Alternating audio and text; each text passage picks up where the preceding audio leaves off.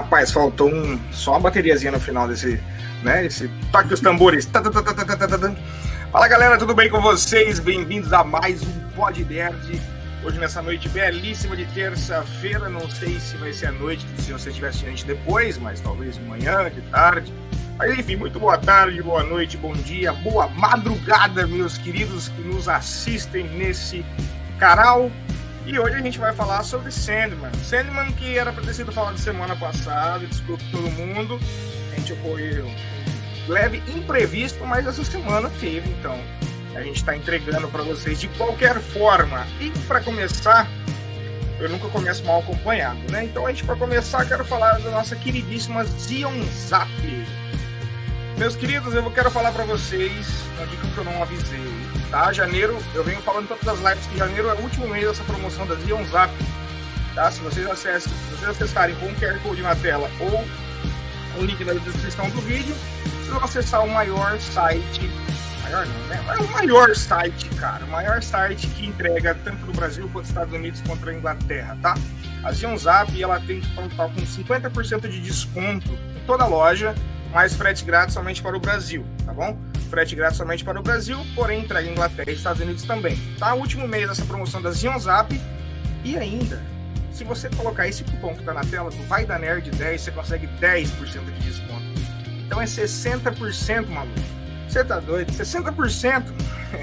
e o pessoal pediu para dar ainda ênfase num item específico que é a lanterna luz solar, tá bom? Sem fiação elétrica, sem instalação, basta colocar na parede o sol vai pegar nela o dia inteiro e à noite você só aperta o botãozinho, instalação simples, só parafusar. Beleza? E também, para quem não conhece uh, o clube de associados da Amazon, a Amazon tem os seus.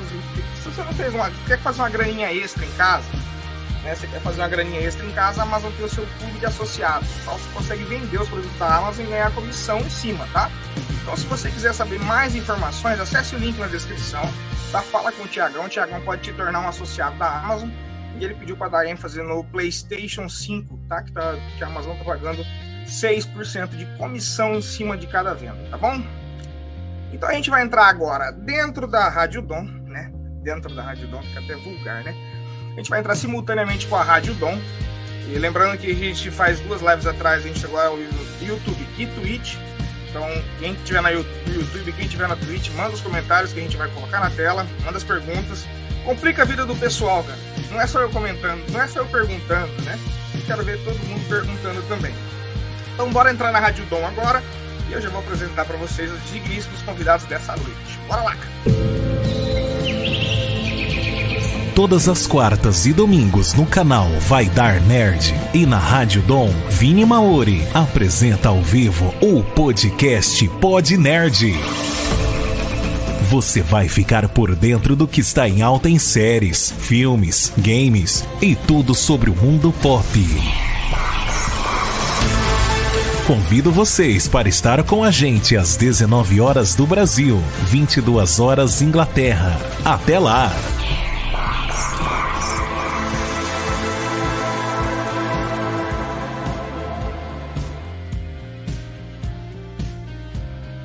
Fala, senhoras e senhores, queridos ouvintes da Rádio Dom. Cara, me assusta.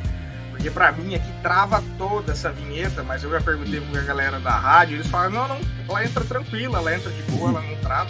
Ela trava pra mim. Eu falo, puta que merda, vai travar tudo lá, mas não.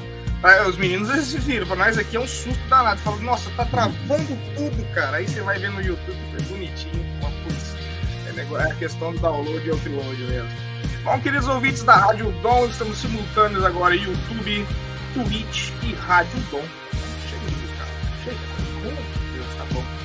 É, a gente está hoje aqui com convidados especiais, tá? A gente vai falar de Sandman e eu estou muito bem acompanhado dessa noite, tá? Hoje a gente tem três convidados, o John daqui a pouquinho vai estar tá entrando. É, vou apresentar primeiramente o Miguelito, que é líder da equipe Vai da Nerd. Não sei se vocês conhecem o Miguel, já devem ter visto ele em vídeos a respeito de Magic The Gathering, que a gente faz análise de cartas de Magic The Gathering. E o Miguel tá assíduo aqui para falar de, de Sandman. Quando eu mandei no grupo, eu acho que eu recebi 700 mensagens dele no privado. Eu quero, eu quero, eu quero. o cara tá, o menino tá assíduo por falar de Sandman. Fala, Miguelito, como que você tá, velho? Fala, galera. Boa noite. Boa noite pro Vini, boa noite pro Luiz, boa noite para todo mundo que tá assistindo. Uh, então, conheço o Vini do Magic, eu gosto de fazer os vídeos de Magic. Aí, quando ele falou sobre Sandman, eu falei, putz, deixa eu participar desse que eu gosto pra caramba. Então, estamos aí, vamos comentar um pouco sobre a série, sobre tudo que ficou. Eu, particularmente, curti bastante. E hoje a gente tem uma participação especialíssima, cara. Uma participação do Luiz, do Sessão Literária. Luiz, eu, não, eu, vou, eu vou deixar que você se apresente e apresente o canal, cara. Que enquanto Também. você fala, eu vou colocar teu canal na tela aqui para a galera saber. Vamos colocar aqui o canal do Luiz na tela. Para quem não segue, galera, já segue, já puxa ali, ó, sessão literária, tá? Tá aqui na é tela. Ai, bonitinho que ficou. Como que você tá, Luiz? Pô, eu tô bem, cara. Obrigado aí pelo convite. Na verdade, foi um convite através de outra pessoa que me, que me alertou que você ia fazer um, um conteúdo aí de, de Sandman, né? Pô, eu, eu adoro Sandman. Sandman fez parte aí da quase da minha vida. É uma das HQs que mais é, mexeram comigo, assim, que que agregam na minha vida, assim. Eu adoro falar de Sandman. Onde tiver Sandman, eu quero falar, quero, quero dar minha opinião.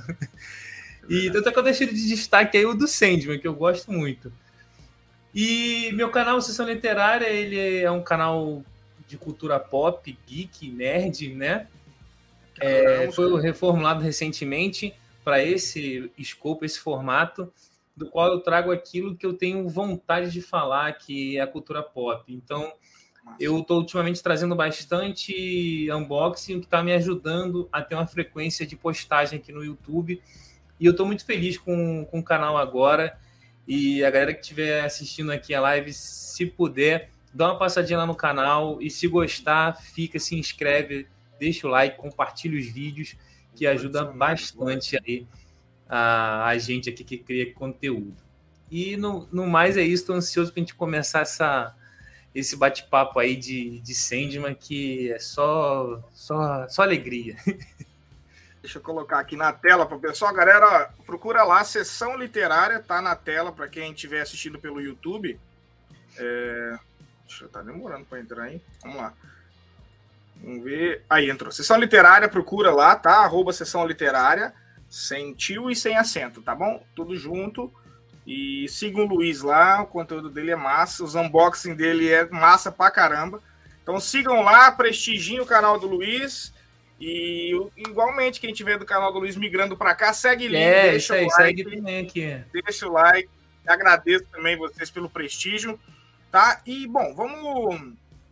Primeiramente, eu gostaria de explicar a vocês, novos padawans que estejam chegando por aqui, que o meu objetivo deste canal é realmente propagar a cultura nerd a mais pessoas.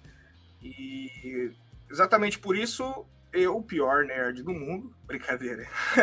Estou, a gente fez esse podcast para poder de fãs falarem com fãs, né? Então a gente traz geralmente pessoas que não é, pessoas que sejam empolgadas com o tema, que gostem de falar do tema, para a galera sentir que realmente a pessoa tem um apreço e ver esses pontos de vista, tá? É, é, Sandman, para quem não conhece, é uma história em quadrinhos da DC. É, exatamente, da DC. A mesma história, a mesma produtora, a DC Comics, a mesma que produz Liga da Justiça, Superman, Batman, todo mundo lá. E a gente vai debater sobre eles. Então já vamos colocar aqui na tela. É, lembrando, todo mundo, não sei se todo mundo assistiu, mas Sandman foi adaptado para Netflix, né? E o nosso foco, o nosso paralelo, além de contar um pouquinho da história, que óbvio que a gente vai ter que aprofundar, para o pessoal entender melhor sobre os perpétuos, sobre o Sandman em si. E acho que para a gente começar, para o pessoal que ainda não assistiu a série, que a gente pode dar um paralelo de como, como foi a, a primeira temporada, né? Então vamos fazer um bate-bola. Ela começa, ô Luiz, ela começa com ele preso, né? Foi, ele foi preso Sim. no começo da série, né? É, quando ele foi a série já começa assim, a gente tendo aquela. apresentando assim, a gente já tem um cartão de visita que é o sonhar, né? Ah. Ali, logo de cara ali, a gente já vê o sonhar ali, como é que é aquele mundo onírico ali do, do Sandman. E ele já começa preso ali, né? A prisão dele ali e tal. O que é muito interessante porque, já fazendo um paralelozinho com, com o quadrinho, é bem parecido, né? Tipo, a, a, até a maneira como ele, ele cai ali na, na armadilha mística ali é uma cena idêntica que tem na página do quadrinho. E eu, eu fiquei muito feliz assim de ter visto isso. Fanservice, né? É, logo de cara, assim. Eu, sei, eu lembro que quando estreou, eu tava doido para chegar em casa do trabalho para ver. Eu sei que eu vi sete episódios de uma vez só. É, massa. massa, massa. É, cara. O, o, o Miguelito, o que, que te chamou a atenção, mais chamou a atenção na primeira temporada? Não, eu ia comentar ali do Luiz, que nem ele falou, realmente, no quadrinho você começa já com o Birds, ele, se eu não me engano, chega o cara com um livro. Isso, é. E na série já tem essa introdução do sonhar mesmo, que eu acho que é algo complicado, porque, porque quando tu vai apresentar para alguém novo, porque Sandman eu acho muito difícil, eu, eu particularmente achava muito difícil de ser adaptado. E quando você vê logo esse começo já ele mostrando sonhar, tudo, e depois já mostra, que ele falou, a cena exata do Sandman cair no meio, e eu já falei, putz, esse comecinho aqui já ficou legal pra caramba, já. E já gostei pra, demais, gente. É o famoso, é o famoso. É o que as adaptações que vem, vem, vem dando certo, né? Eles apostam no fanservice, porque automaticamente o público de segurança, que é o fã, ele propaga positivamente e traz novas pessoas, né? Não, não, adianta, se você não agrada nem o fã e nem a, os leigos no, no tema, você acaba, a série acaba flodando. Então, se você consegue agradar é pelo menos uma parte nesse fanservice aí, a chance de, de dar errado ela, é, ela diminui bastante, né?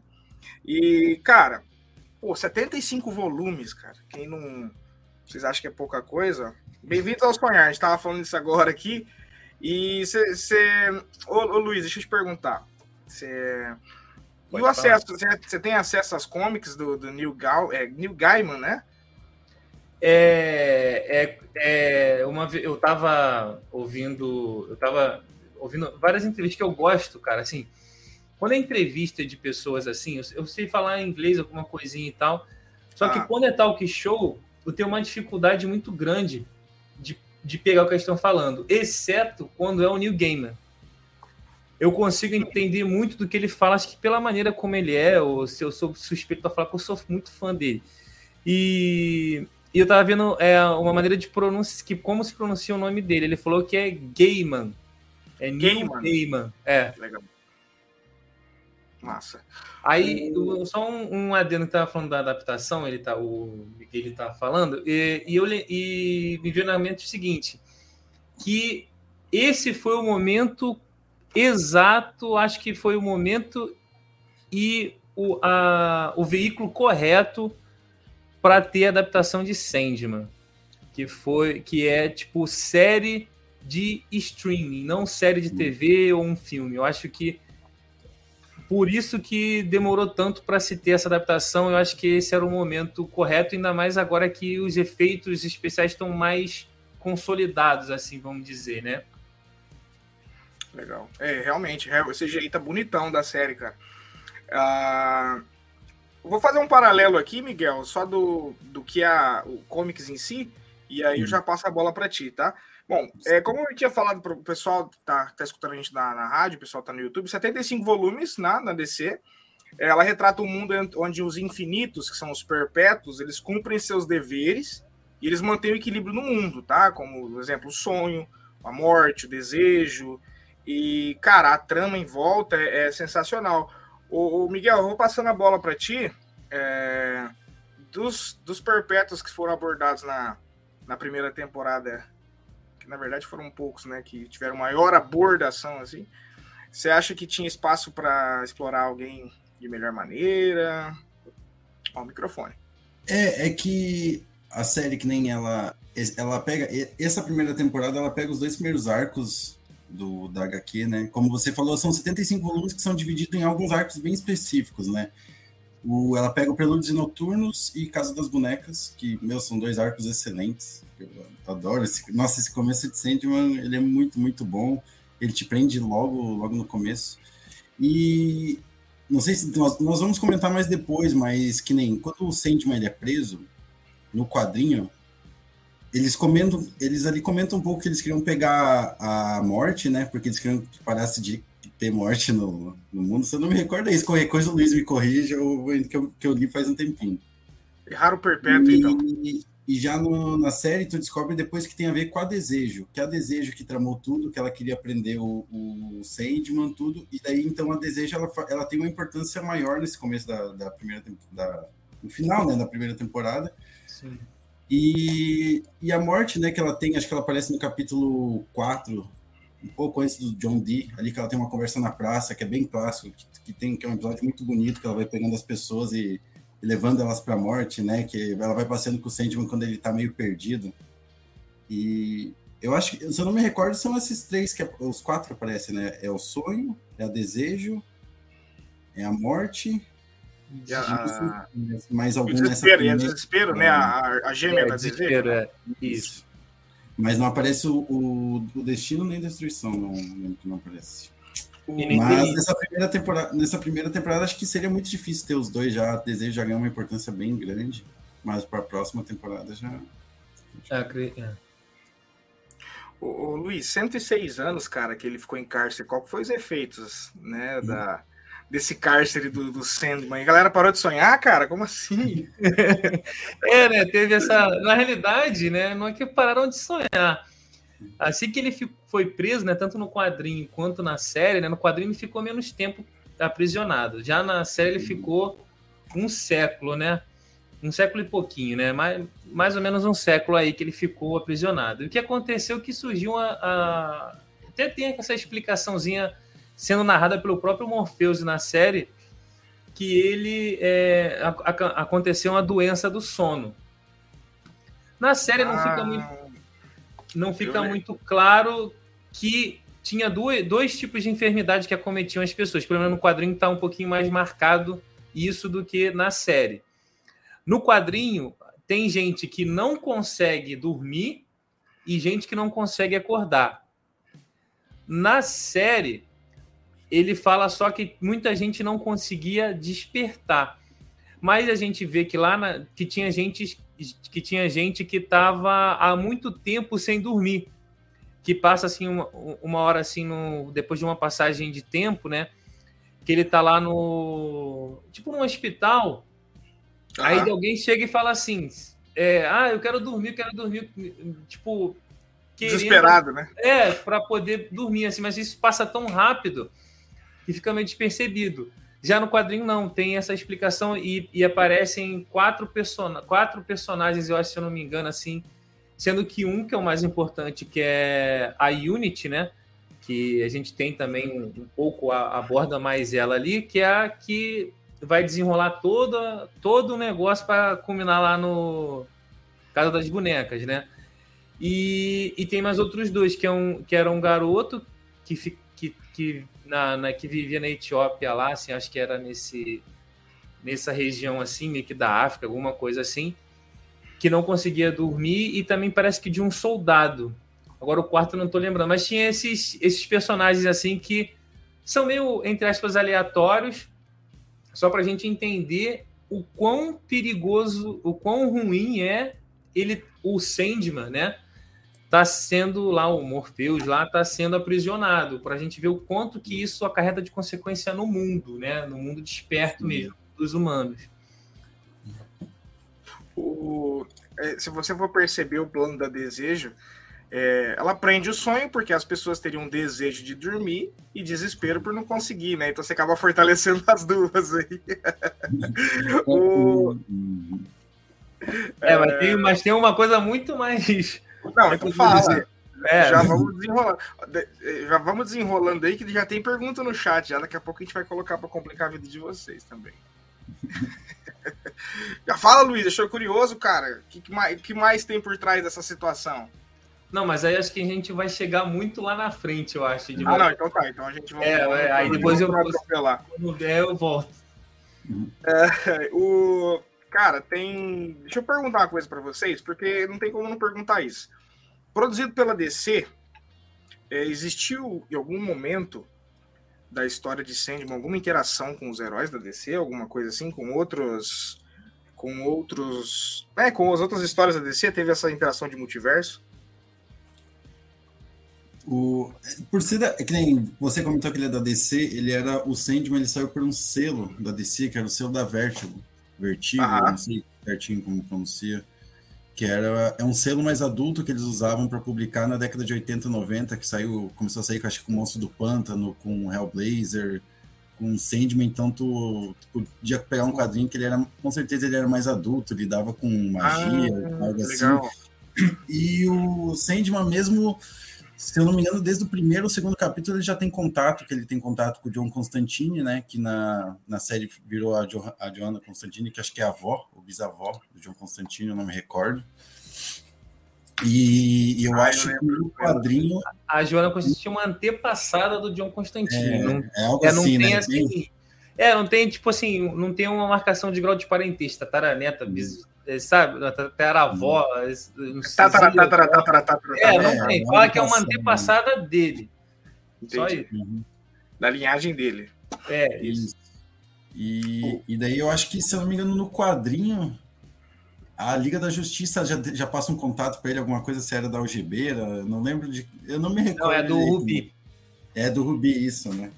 E daí é. o João Constantini que eu me recordo. Então, desde o. Pelo Sandman todo, sempre e vai. E o Etrigan também. Isso. Vai tendo uma coisinha, sempre aparece ou um personagem ou um lugar, sempre é tudo muito conectado.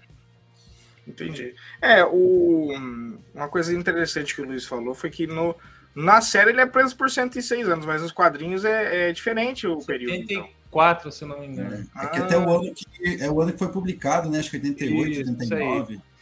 É, uma curiosidade é que é o seguinte: apesar do Sandman ser é, e também depois Monstro do Pântano, Hellblazer, ser publicado pela Vertigo, na época em que Sandman foi lançado, ainda não existia o selo hum. Vertigo.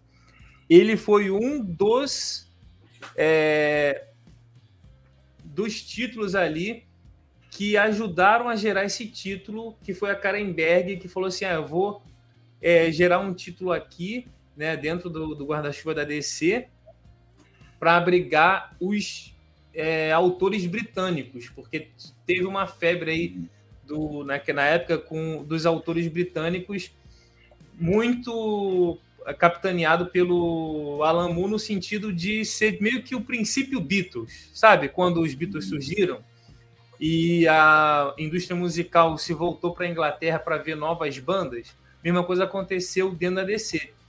O surgimento do, do Alan Moore fazendo Monstro do Pântano fez com que a DC voltasse os olhos para a Inglaterra e falou assim: não, deve ter outros Alamu lá na Inglaterra. Vamos lá é ver. Possível, né? E deve ter gente aí, numa dessas é, chegou, chegaram até o New Gamer, né? Que já tinha entrado, já tinha feito uma amizade com o, New, com o Alan Moore, que meio que ensinou ele a fazer esse tipo de roteiro, assim, né? Tipo, tem uma passagem que fala que o que numa, numa reunião lá, acho que era da Convenção de Fantasia da Inglaterra, o, o Neil Gaiman e o Alan Moore se encontram e o Neil Gaiman fala assim, fala aí, como é que se faz um roteiro de quadrinho? Mas eu não quero saber como é que faz personagens, essas coisas, porque se eu, eu quero saber como que se parece realmente um roteiro de quadrinho. Aí parece que o Alan Moore pegou numa folha de caderno e meio e falou assim, é assim que se faz. Aí ele pegou Caraca. o jeito do Alan Moore de fazer quadrinho e aí foi. E aí depois ele, ele até fez um, um quadrinho do Monstro do Pântano, que é Jack in the Green. Pô, legal, não, não, não tinha ouvido falar ainda. E aqui saiu no, no dia da não sei o que da meia-noite, uma coisa assim. É uma coletânea de. Halloween. De, de contos do, do Neil Gaiman que tem a ver. Aí nesse tem o Jack Negrin. Saiu pela Panini já tem um tempão já esse, esse quadrinho. Agora você não consegue encontrar mais, só se a Panini republicar. Mas já está esgotado há bastante tempo. Eu tenho aqui, só que eu não lembro o nome aqui. Deixa eu ver se eu consigo pegar aqui. É Dias da Meia-Noite. Aqui tá aqui, ó. Esse quadrinho aqui, ó. Caraca. Aí nesse quadrinho aqui tem a, o Jack in the Green, que é o roteiro que o que o Neil Gaiman fez e mostrou pro Alan Moore. E foi e esse roteiro do Jack Green que ele mandou para Karenberg. E aí a Karenberg já ficou, e caraca, Neil Gaiman. Tipo, caraca, Massa. cara aqui já é um diferenciado, sabe? O, deixa eu só responder o John. Ó, antes da gente passar para o próximo tema, eu vou colocar umas perguntinhas que a gente recebeu aqui no chat, só para só para a gente não, não, se perder aqui. Vamos lá. Ah, só uns comentários. A Clara do Carmo Marcondes mandou umas carinhas aqui. Obrigado pela participação, Clara. O Girino ao quadrado. é, erraram o perpétuo. Cara, agora, qual momento ele falou isso aí? Acho que a gente já. Tal, não, ah, talvez, na... talvez seja. Ah, legal, legal, boa. Talvez seja isso aí, boa. Valeu, Girino. Ah, o Tanato Sama, com o sucesso das adaptações de Sandman pela Netflix e Watchmen pela HBO, qual saga dos quadrinhos poderia ser adaptada? Sem balas. É, é já, já você fala e é já, já desenrola. Como, Mas sem é? balas é bom, sem balas. Sem balas, da, sem balas é da dupla, também de uma gente doida, que é o Brian Zarello e o Eduardo Risso. Eles fazem um quadrinho no ar, assim, assim, magnífico, que dá uma série policial, assim, sem, sem fora de série, assim, uma coisa maneira, que é o seguinte, você, por algum motivo, sua vida deu algum problema no Sem Balas, uhum. e tem um cara que se chama Sr. Graves, que ele sabe quem que ferrou contigo, e ele te dá as provas do que aconteceu com você. Não é culpa sua, tem uma pessoa que fez isso e te dá 100 balas não rastreáveis para você fazer o que você quiser. Não rastreáveis, caraca. Não rastreáveis. É tipo e aí filme... você fica naquele dilema moral de que que eu faço com isso aqui? Vou me vingar dessa pessoa? Não vou? O que, que eu faço e o que eu não faço? Que show, cara. É tipo Death Note misturado. É, aí a gente não sabe o que que tem por trás, quem é esse tal de Sr. Graves, né, que vai se desenrolando aí do ao por que, que ele sabe tanta coisa que nem mesmo você sabe, sabe? Tá entendendo? É um, é um quadrinho que. Que, que é legal, é cara. Caraca. Massa, eu não conhecia, não. Como que é? Deixa eu colocar até aqui na, no banner pra galera. É, bala, né? é 100 Bullets, né? Também aí. Vou colocar em português. Deixar aqui um tempinho na tela. Pra, pra galera, quando se entrar depois. É, e agora também com The Last of Us, né? Agora acho que a galera tá aprendendo a fazer adaptações legais, né? Eu assisti, a...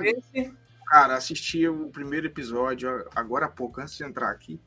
Que top que tá aquilo ali, meu Deus do céu. Eu que, eu que zerei horas e horas do jogo, poxa, fiquei arrepiado com, a, com o enredo.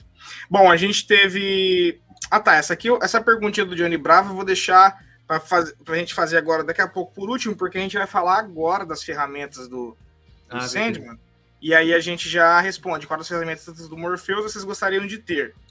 E. Ah, não, cara. Ele tá de. Ele... Cara, eu vou falar, explicar para vocês quem é o maior nerd do mundo. ah, esse, esse meu senhor, que é, nosso, que é nosso companheiro de live aqui, toda live ele tá cavando uma vaga pro Henry Cavill, independente de onde seja. Vocês podem ver que a fanart dele é o Henry Cavill como Ciclope, né?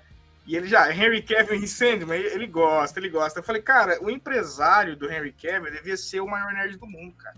Porque toda live ele cava um, um papelzinho aí pro, pro Henry Cavill participar. Mas beleza, eu, eu acho que não, não, tem nem.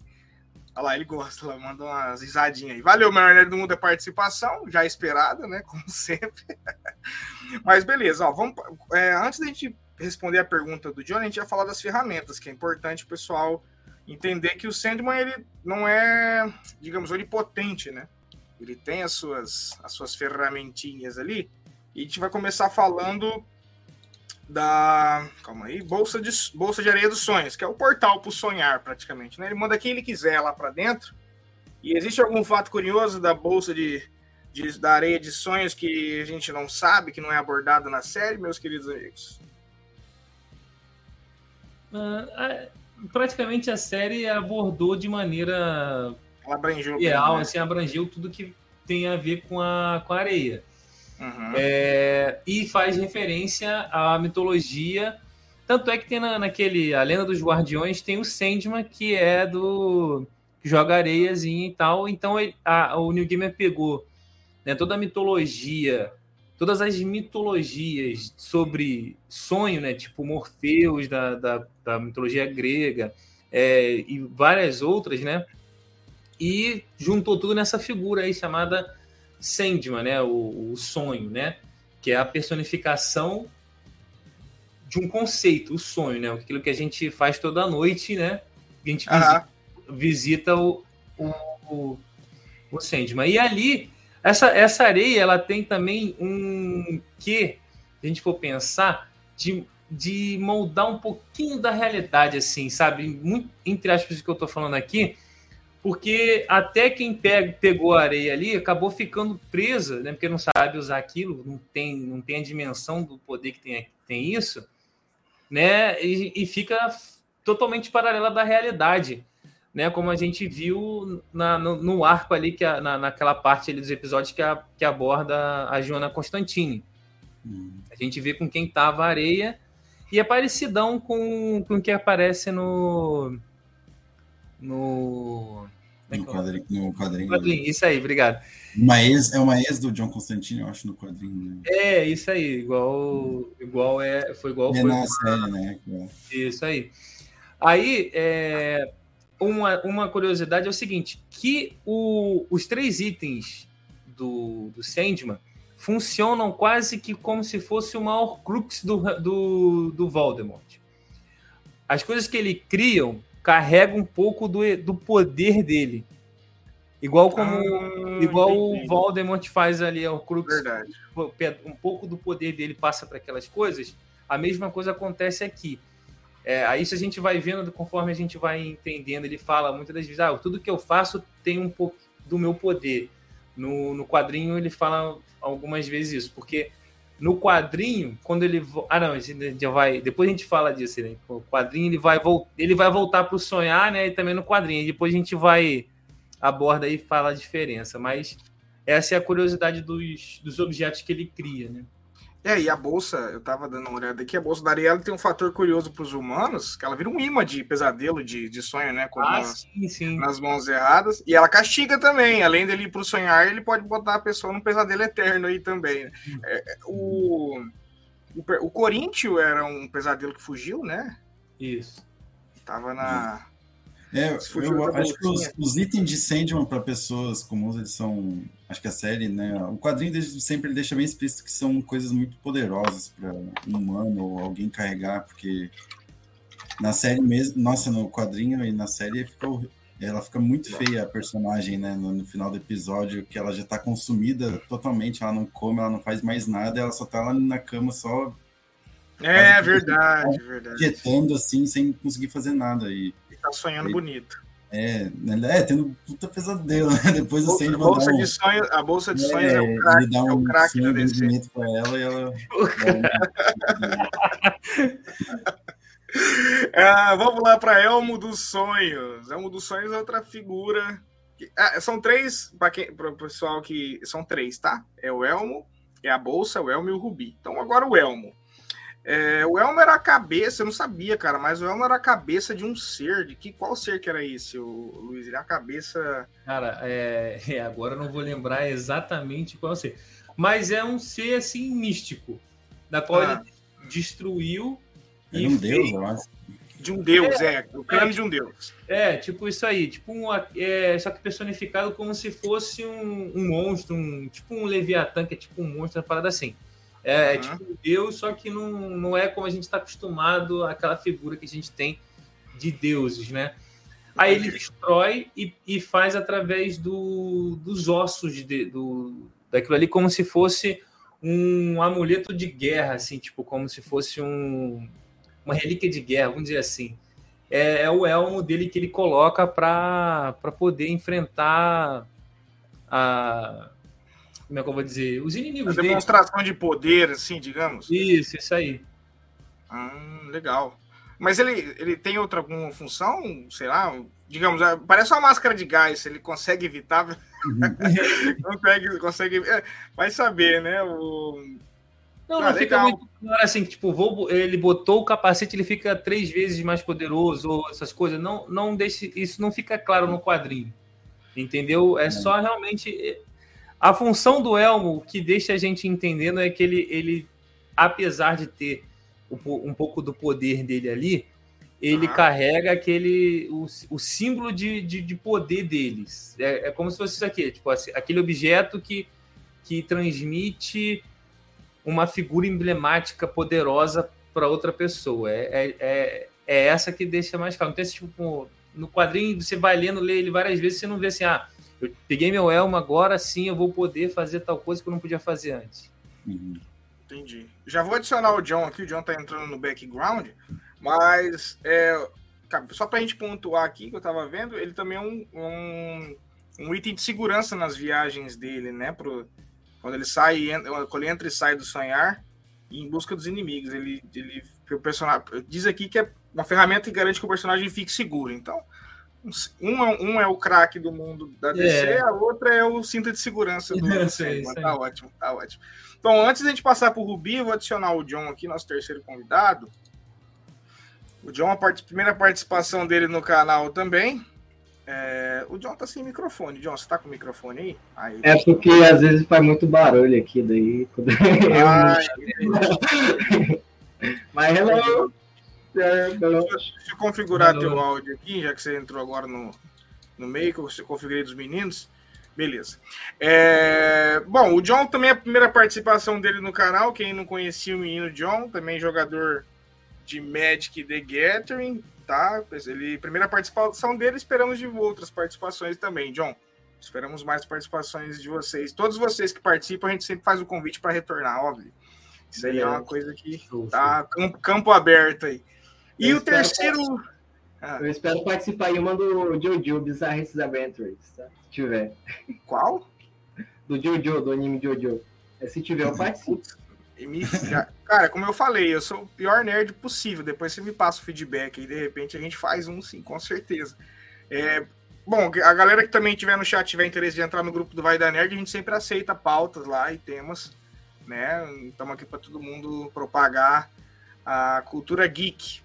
E o terceiro, cara, Rubi dos Sonhos, que Isso, vou te falar, eu, eu, eu, eu tive um sei lá, eu assisti a série e eu, eu olhava pro John Dee ali, e foi feito um arco legal. Ele, não, ele é um anti-herói, né, cara? O cara tinha o meio maluco da cabeça ali, mas ele tinha os seus tinha o seu, o seu propósito ali. Pô, aquela cena do restaurante é, tipo é anos, né? sensacional, né? mano. É, é, ele eles construíram bem o arco do, do John Dee, ele, tem, ele quase te convence de que a causa dele é uma causa nobre. É, é uma causa deturpada, mas, é. né?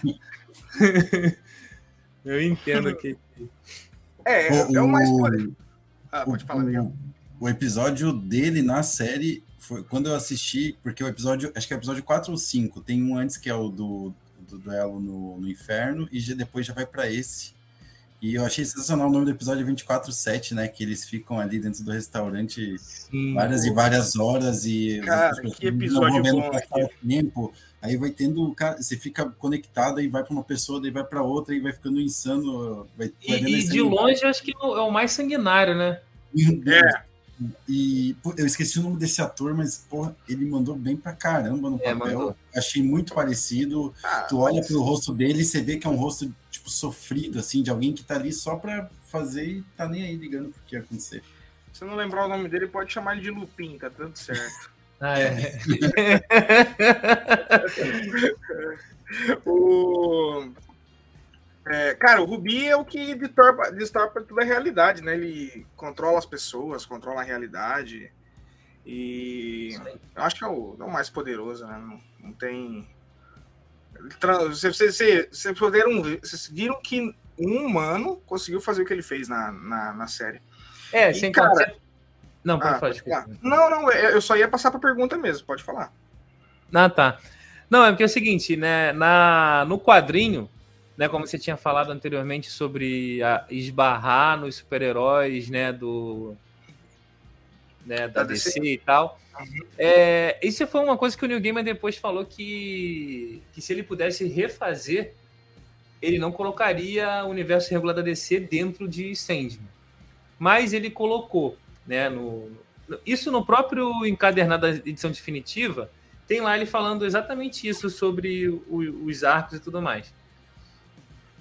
Na, no quadrinho, o Rubi ele, ele é pego na, pela Liga da Justiça porque o John Dee é o Doutor Destino, que é um inimigo lá de série B, C da, da, da, da inimigo lá da DC, da DC do barra Sim. Batman. Aham. Então, ele é que pegou esse rubi. Então, como o Doutor Destino tem lance ali de mexer com artes ocultas, então ele consegue manipular esse rubi, tanto que até na série aparece, né? Ele, ele molda para só ele poder usar. Aí ele fica preso, a mãe dele, que também aparece na série, vai lá, e ele consegue sair e tal. Aí, como ele tá com a, na, com a posse do, do Rubi, ele começa a tocar o terror lá, igual acontece na, na série. Só que a motivação é outra. A motivação do na, no quadrinho é bem megalomaníaca. Ele quer se tornar o senhor do, do mundo ali, bem clichê quadrinho. Já aqui não, ele tá, ele fala daquelas mentirinhas sociais, aí tu vê com, que ele tem aquele relacionamento conturbado com a mãe dele, que ela também sempre mentiu para ele e tudo mais, e tem essa vai contando isso. E a diferença é que não tem a mulher que dá carona para ele, tem uma mulher que dá carona para ele também. Ah, só que, sim, sim, sim, sim. Só que no quadrinho, ele mata essa mulher. Não, mas eu todo mundo ficou achando que, ela ia, que ele ia matar ela na série. Também. É, eu também achei. Eu falei, vai ser agora que ele vai matar ela, porque o cachorro vai. Eu falei que o cachorro tá achando. Não rolou. E não rolou. Eu falei, caralho, mudou essa parte. Mas assim, nada que, que tenha estragado nada. Mas no quadrinho, ele, ele mata ela. Depois que ela, que ela deixa ele lá, ele tem, eles têm um maior papo assim, tipo, de amigo, de amizade. Você ah, criou uma amizade, vai. Pô, pai, quando você vai ver assim, você, quando você lê o quadrinho, você surpreende, que ele tipo, acaba com ela. Eu falei, caraca. É, uma, é, uma, é um negócio curioso, né? Você, chega a se frustrar, assim, se não, se não acontece. Não igualmente, mas a, a gente teve uma mudança legal, né? Da, em uma ela morre, no outro ela fica viva ali. E acontece uma de leve, mas não, não total. Ninguém vai falar assim, putz, não, não tá igual, vou deixar de assistir nem nada. Mas uma leve frustração você fala, pô, morreu nos quadrinhos, né? Podia ter, ter sido mais. Podia ter morrido também na série e tal. Acontece isso com. Você, você já leu antes. Porque eu, eu digo, eu pego como exemplo Game of Thrones. Game of Thrones eu não tinha lido os livros, eu fui assistir a série. E eu assisti a série e achei maravilhoso. Até a última temporada. Eu fui ler o livro e falei, cara, putz, devia não ter, não, devia não ter lido o livro, deixava a experiência boa da, que a série deixou, né? é, com, complementando o que você, que você, falou, eu vi assim, caraca, eu, eu achei interessante ter feito essas mudanças, mas essas mudanças foram feitas mantendo a essência do que está escrito lá no quadrinho. Sim. E, e, e, essas mudanças que tiveram, acho que foram para poder é, fazer com que você entenda. Porque muitas das vezes a gente só vai entender alguma coisa que está acontecendo no quadrinho depois de você ter feito umas duas, três releituras da obra. Porque é bem denso a parada. Não porque é chato, é porque é, você vai pegando as coisas, daqui a pouco você. Aí ah, terminei de ler. Aí você dá, passa um tempo, você vai ler de novo, você pega coisas que você não tinha pegado antes. Ah. Sabe? É, é tipo isso. E assim, eu vi que tinha mudança, eu achei legal, porque imagina eu que sou fã do quadrinho ver exatamente tudo como tá lá. Ia, ia me deixar tipo assim, ah, já vi isso e tal. Ah, e foi legal. legal. Foi legal porque eu vi assim, caraca, eles mudaram essa parte, agora eu quero ver como que eles vão resolver isso. Aí resolvi de uma maneira, eu falei, ah, pô, show, entendeu? Eu, eu tive essa experiência vendo a série. Até porque é... no, é, a, na série, por ele ter esse lance da mãe, ele é retratado de uma forma bem diferente, né? No quadrinho Isso, é. ele foge do asilo Arkham e ele tá bem mais doidão. Tipo, na série, pelo menos, quiser dar um background melhor para ele, uma pessoa, tipo, mais sofrida, entre aspas, né? Ali, que ele tem problemas, tem tudo. Daí, Eu achei que por... ficou bem mais crível. Aham, uhum, ficou, ficou. Daí, tipo, acho que por, por ele não ter matado a mulher, tu fica meio assim, né? Porque ele realmente estava não triste na, naquela cena do carro, mas ele tava uma pessoa que, tipo, ah, se eu matar ou não matar ela aqui agora também, tanto faz. E a gente vê que o New Gamer realmente fez o que ele, que ele falou. Se ele pudesse fazer, ele não colocar, não encostaria no universo da DC. Tanto é que só, só manteve os nomes, mas John Dee não tem nada a ver com a Liga da Justiça, não é. Hum. nada a não ser uma pessoa doente, mental. Ele mas... ajudou, né, em, em todos é. os roteiros. Eu não sei se ele escreveu quase tudo, mas tipo, tudo passava pela mão dele antes, né? De... É, ele era um produtor executivo, então ele também. Hum, é, ele estava lá mexendo no... de, frente, de, de perto o, o contrário do que aconteceu com Deus Americanos, né? Que ele estava lá, mas ele não estava assim engajado ali muito. Já o Sandman, que é o, o filho pródigo, que eu falo que o Sandman é o filho pródigo do, do, do, do New Gamer, então ele estava lá cuidando do filho para não, não sair uma coisa ruim, sabe? Legal. O... E, pô, ah tá, vamos para agora para a pergunta do Johnny Bravo, né? A gente, a gente falou dos três artefatos do, do sonho e a gente vai agora responder qual que qual das ferramentas do Morpheus vocês gostariam de ter. Acho que pode ser pelo John. O, John. o John falou pouco. O John falou, vai, John. Não, qual, não. qual, das ferramentas você gostaria de ter, mano, do Morpheus? O, a, o, saco, dos, o saco dele, ah. aí você né? Saco de areia, pô, calma. Assim você já me deixa uma, uma opção excluída já, né? Já deixa... Não, mas lá, vamos. Ó, o saco de areia. Do, do, vamos, vamos até colocar aqui pra gente recapitular na tela. Então, os, os, o, a bolsa a algibeira, de areia. Algibeira de a, algibeira. Bolsa, é, vamos lá. A bolsa de areia. Uh, o elmo ou o rubi? Qual que você gostaria de ter, cara?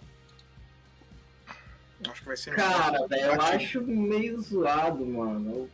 Assim, se eu for pra mim escolher, eu ainda escolheria o rubi, mas eu não queria ter nenhuma delas, porque todas elas te ferram, tá ligado?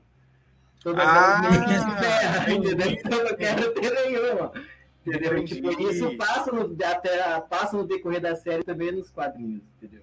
Qual, qual que é o que ferra menos, então? Que você gosta? Tem que escolher um, tem que escolher um. Qual que ferra menos? Não, não, não tem um que ferra menos. Todos eles meio que te matam no final, né? Te dá uma ilusão de que tá vivendo alguma coisa. Então, hum... assim... Vamos sair do muro. A, a, algibeira, a algibeira, porque daria uma falsa sensação de estar de tá vivendo alguma coisa ali ainda, pelo menos. Tá bom, tá bom. E, e você, Miguel? Ah, acho que eu vou com o John Algibeira, bom, dá, dá pra dormir, dá pra dar uma viajada. Algibeira é o, é o capacete, né? É, é, isso que o John falou, você simplificar, eu queria, mas tipo... Algibeira é o capacete, né? Não é, é, que nem o martelo do Thor, tá ligado? É uma coisa ah, que... E aí, Luiz, qual delas? Cara, eu acho que eu iria de Rubi, cara. Ah, eu também iria de Rubi, cara. Sabe é. por quê? Não, fala o seu porquê primeiro. Você tem um porquê ou não?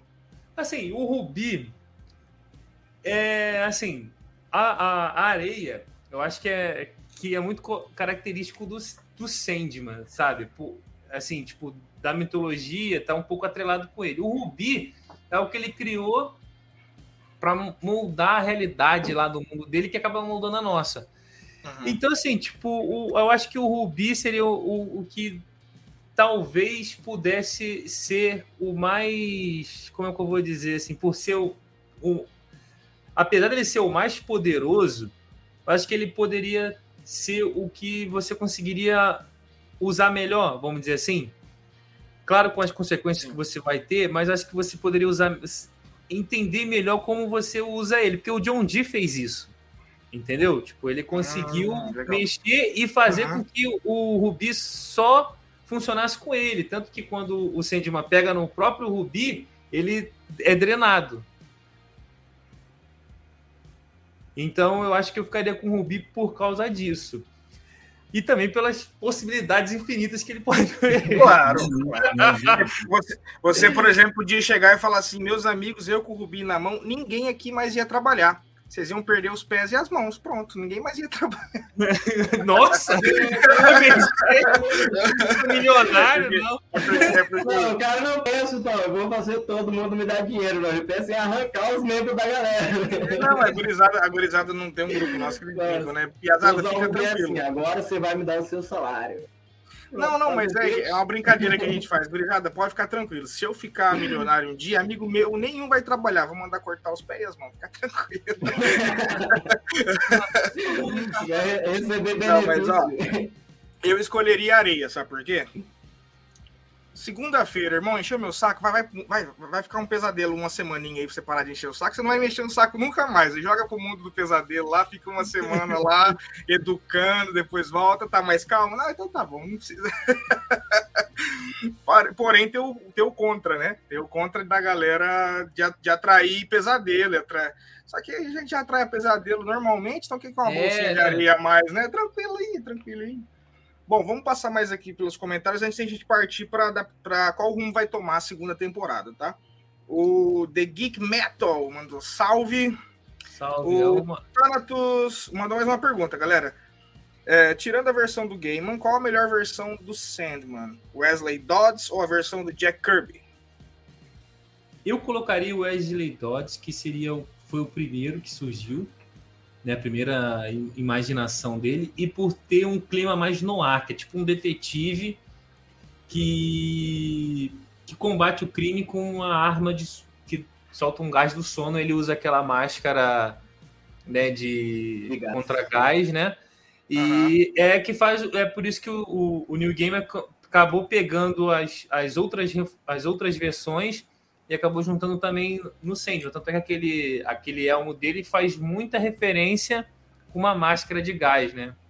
Hum. E ele aparece também em Sandman, né? Fazendo, para fazer uma homenagem ali, o, o, o, na, Game faz. Então, eu, eu, mundo tá É, eu acho que eu ficaria com o Wesley Dodds mesmo. Wesley Dodds. Eu, eu confesso que eu não, não conhecia a versão deles, então não vou me abster de opinar nessa. No quadrinho tem, né? Ele, ele homenageia, ele né? Aparece uma parte. Ele aparece. É, ele aparece. Tanto o Wesley Dodds quanto o do Na Jack Kirby, da... que aparece no Preludes Noturnos logo, que é aquele sonho hum. que o Jed está tendo, né? Preludes Noturnos. É, que vai juntando ali e jun... Hum. Não, é na Casa das Bonecas, que fica é, intercalando o núcleo da, da Rose com o núcleo do Jed. Aí fica assim. Legal. Um multiverso de sonhos, né? Toda coisa boa. O, passando aqui o The Geek, cara, The Geek Metal é um nome muito bom, cara. Fala, Luiz, beleza, mano? É o é o Matheus Pimentel, ele é pô, um cara gente boa pra caramba. Outro dia eu tava lá fazendo entrevista com ele no Instagram. Ele me perguntou várias coisas, meu, minha série de quadrinhos favorita, várias assim, minhas bandas favoritas, as coisas todas assim, é, e tá sempre entrevistando alguém é, do mundo do YouTube aí. Pô, The Geek Metal é massa. Sempre coloco. É sempre rockzinho no fundo, cara. Combina demais. O Pistoleiro do Espaço mandou John D. é God. É, boa. Isso aí. a Aline mandou: Oi, boa noite, galera. Ótima boa live para vocês. E o Fernando, nosso querido coach, mandou: Meu Deus, já chega desse jeito. Acho que ele tá falando. Eu acho que falou, acho que ele chegou na hora que falou meus, meus amigos não vão mais precisar trabalhar, vai tudo. É, exatamente. É. Eu acho, eu acho, eu, eu acho que o Fernando, o Fernando, que já participou de alguns vídeos no canal, acho que ele deve estar tá, deve estar tá pensando assim, ó, só faço participação, não sou amigo, viu? Não quero mão e pé cortado, não. Bom, é, cara, primeira temporada atingiu o top 1 da, da Netflix. Sim. Né? Primeira temporada da Netflix atingiu o top 1. Cara, e milhões, milhões de fãs assistiram e pô, estabeleceu ali um, é, uma, um hype tremendo para a próxima temporada, apesar de eu achar é, até um exagero a quantidade de biquinho que o nosso querido. Como que é o nome dele? É o Tom, Tom Sturridge. Cara, desfaz um pouquinho a, o biquinho, né? Fica... Mas é assim no quadrinho também, ele, ele tem esse tom de, de. Ele é um tom meio soberbo, assim, é, né? É, é, ele é meio arrogante, egocêntrico e melancólico. Acho ah, que, entendi. que é meio isso, né? O Miguelito deve concordar comigo. Ele tem essa vibe. Entendi. Ele foi imaginado assim porque na, na época de 90, 88, 80 estava surgindo muito pessoal gótico. E ele meio que representa esse, esse lado meio gótico ali, de uma vertente passada ali que estava em em surgimento, ali, em, em profusão. E ele é assim. E tanto que, é, tanto que desejo e, e, desespero se incomodam, tipo, dele ser assim, ter esse ar de superioridade que ele tem, entendeu? Isso é, é normal. E eu acho legal o Sandman por isso, porque tem essa esse lance de aprendizagem de meio que de amadurecimento, redenção, essas coisas, sabe? Eu acho isso muito maneiro. Então, ele tem isso. No começo do quadrinho, a gente vê o quanto que ele é egocêntrico, melancólico. É desse jeito mesmo. Pô, do, dos seres humanos, de todo mundo mesmo, ele muitas coisas ele nem conhece, né? Ele nem busca saber, é, ele vai aprendendo é, é, com a gente. Às vezes ele, ele quer viver no, ele muito parece que quer viver no mundo dele, fazer as coisas dele e o resto tá de boa. Verdade. Tanto é que ele levou mais de, um, mais de mil anos para admitir que ele tinha um amigo, tá ligado? Não, Caraca, o, o cara teve que viver esse tempo todo para poder falar. Ó, a cena final da primeira temporada é, não consigo falar o nome dela, desculpa, para mim vai ser sempre Brienne de Tarf, tá? Mas será que a, que a nossa queridíssima. Gwendoline Christie. Isso aí. Eu ia pegar, eu ia pegar a colinha aqui da Gwendoline Christie, isso aí. E a nossa Lucifer Morningstar pode ser o papai mal, a mamãe mal da, da segunda temporada, vocês acham? Acho que não. Eu acho que não. não. Porque se, se vier o que eu tô achando que vai vir, ah. vai ser revolucionário. Olha! Nossa, olha, é que curioso agora. Mas então me fala o que você acha que vai vir. Melhor ainda. Então, ah. o que eu acho que vai vir é o próximo arco, que é o Estação das Brumas. No, no quadrinho, ele é o quarto arco. O quarto arco? É, não é? É o Miguel, tô Deixa eu ver. Não, eu acho que é logo depois. Deixa eu ter o um quadrinho aqui, gente. Mas é logo depois, eu acho, quando termina o caso das bonecas. Peraí. É, tem, aí tem um arco no meio ali, que é Terra dos Sonhos. E que é um monte de histórias soltas.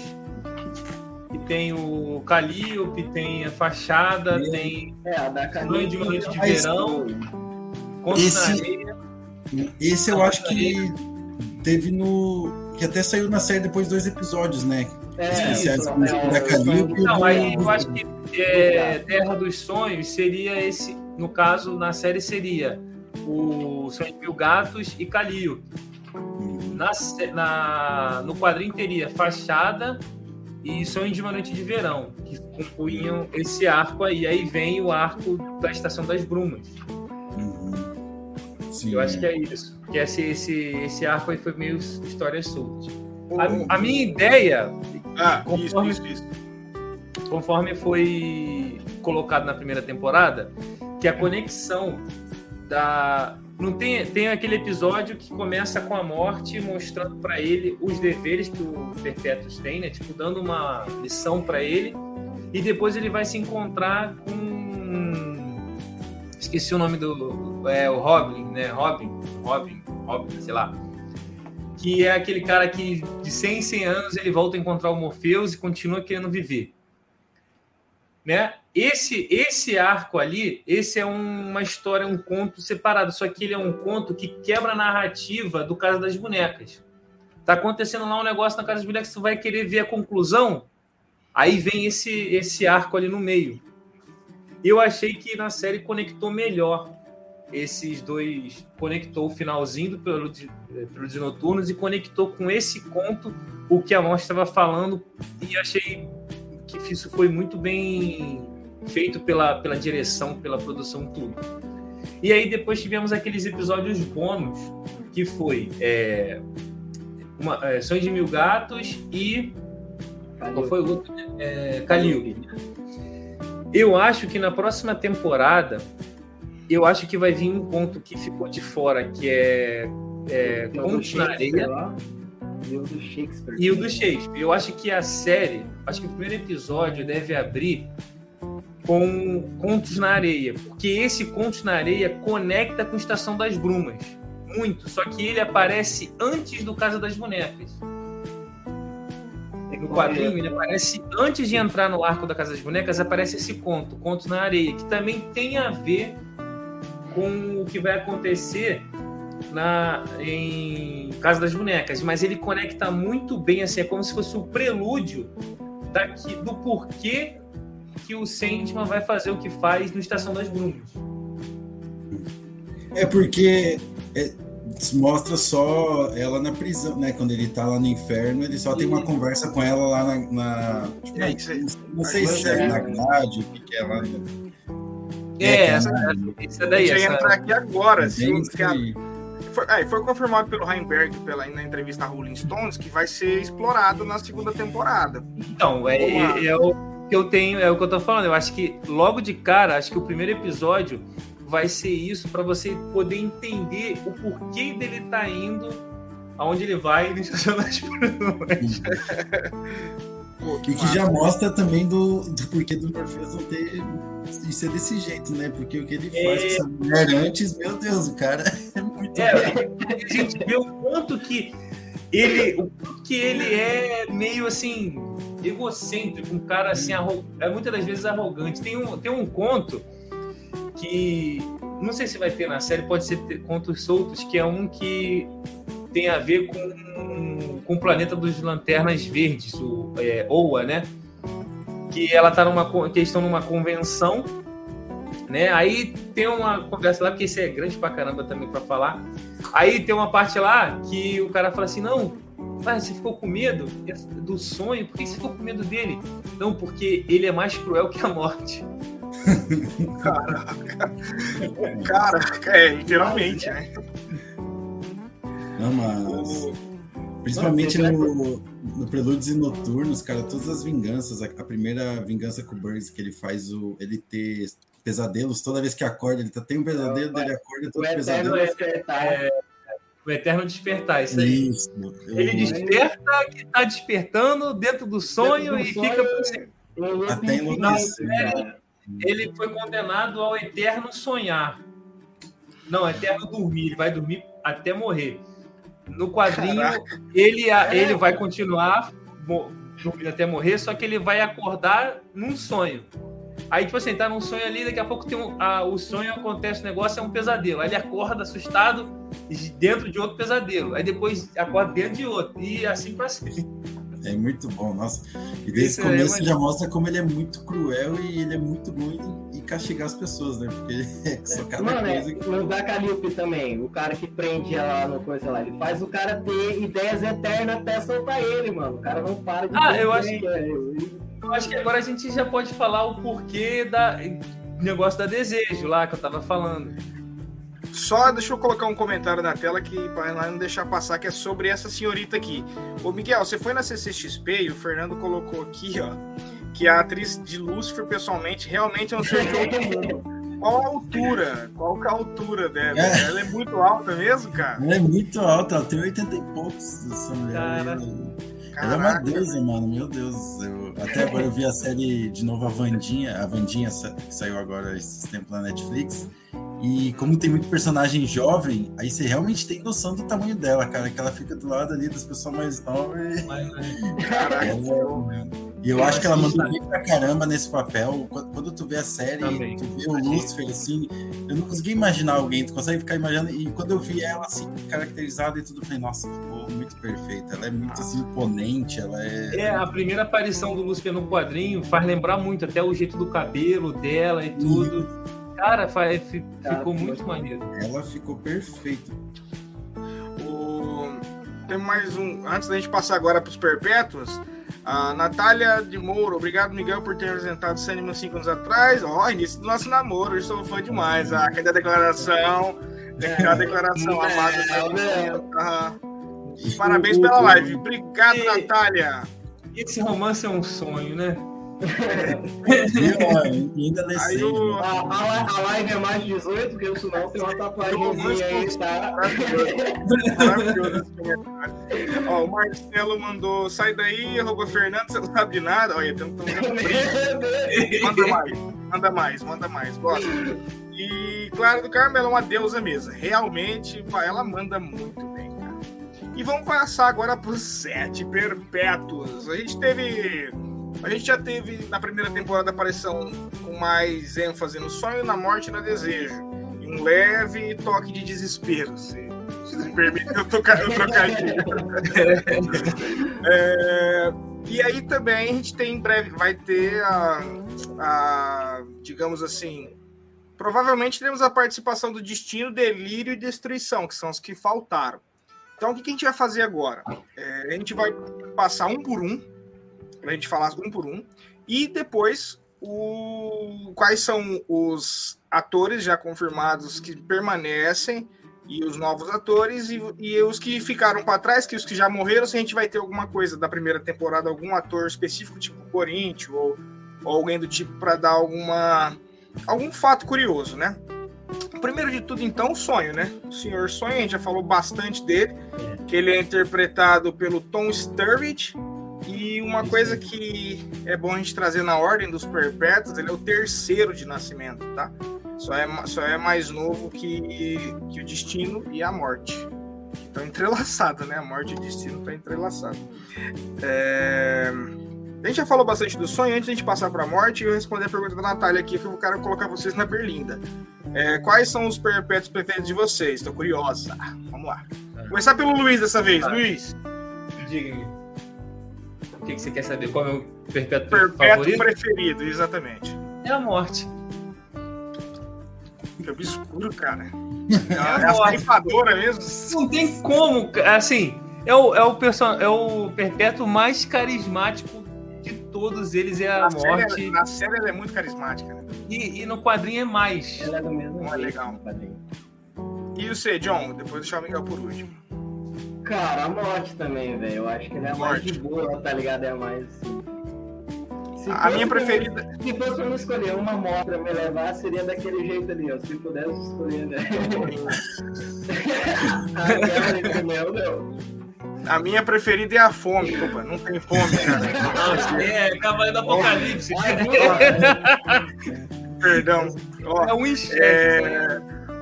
Cara, pelo que. Assim, não apareceu ainda, mas pelo que eu li para fazer o roteiro, eu tô curioso para ver o destino. É o mais velho, né? Por ser o mais velho, teoricamente o mais poderoso, talvez. E. Não, não, não sei, não li o quadrinho, né? Vocês, vocês têm mais propriedade para falar. E aí, Miguel, qual dos perpétuos é o teu preferido? Olha, pra mim, eu gosto muito do, do Morpheus, mas é tipo chovendo molhado, né? Se falar que é.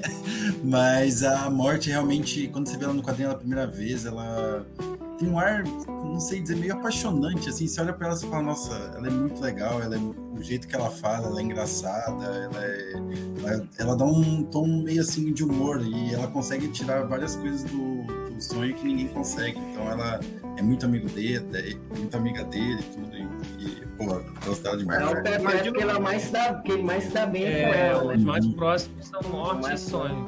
Você imagina o carisma dela, ela fez Thanos e Deadpool brigar. Opa, peraí, tô, tô na live errada. Cadê?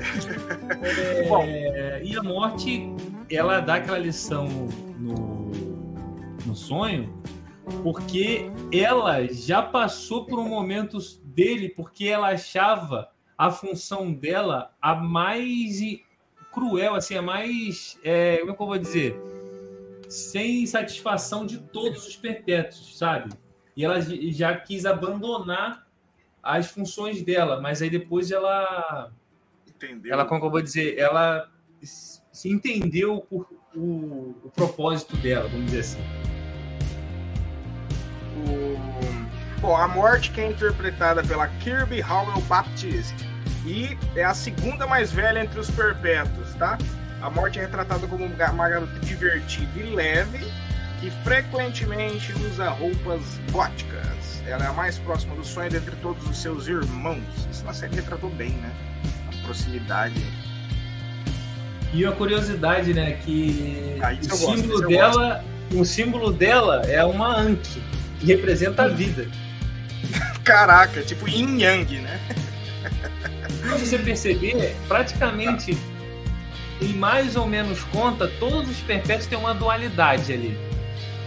Hum, legal. O...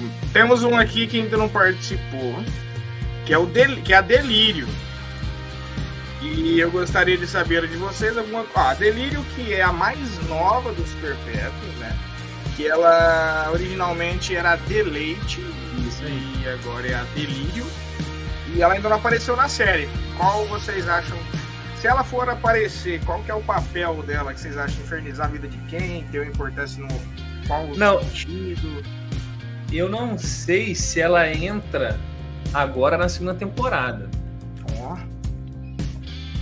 É porque ela só vai aparecer bem mais à frente no, no quadrinho. só na reunião, né, que ela aparece, né? É, ela, é, ela pode É, aparecer, é, exatamente, ela pode aparecer agora, como vai aparecer todos eles, menos o Destruição.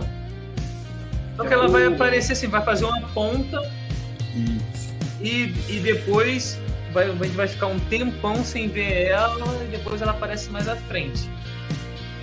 E ela é, ela é realmente tem um apelo dos fãs, né? A mais querida, talvez. É a mais maluquete de todas. É, Coloca a Arlequina, Deadpool, o Coringa tudo junto é, um é, personagem só. Não, não, ela é toda coloridinha. É a Cindy Lauper de sempre, né? E ela fala às vezes umas paradas que não. Que, tipo assim, umas paradas aleatórias que tu vai ver que quando vai ver mais à frente tinha sentido o que ela tava falando, sabe? Aham. Bom, a gente vai para a figura mais curiosa até agora para mim da primeira temporada, que é o Desejo. Desejo interpretada por Mason Alexander Park. Ele não tem ela não, a Desejo não tem gênero definido e ela é irmã gêmea da Desespero. É, em suas várias formas, ela é, ela é cobiça, desejo sexual, desejo material, etc, etc, etc. Então ela se fortalece no desejo dos seres humaninhos. E deixa eu perguntar pra vocês, vocês acham, pô, eu acho que não li, os- não li as histórias em quadrinhos, mas a gente parando aqui pra ver o roteiro e fala, putz, foi uma baita da adaptação, né? Não, sim, caraca, ela ficou muito. Ela, ele, não sei.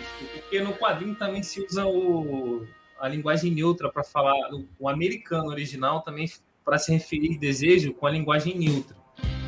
Então, quando o Sandman fala, ah, eu vou esquecer que você. É, ele não fala, eu vou esquecer que você é mais sister. Ele fala, eu vou escrever que você é mais siblings. E, que, e, o Miguelito, o que, que você. Você acha que. Qual que vai ser o papel dela na, na segunda temporada? Olha, eu acho que ela vai ser impor- bem importante, né? Até porque terminou meio que com ela. Eu, me recordo um pouquinho de. Não lembro das falas certinho, mas ela vai afetar pra caramba, eu acho, não sei. Porque. Tipo, que nem a gente com- comentou no começo que ele não tinha nada a ver com na, o Sandman ser preso, ele foi, foi porque eles queriam pegar a morte, ele foi ali no meio, não, não explica, e ele foi preso e ficou aqueles 105 anos.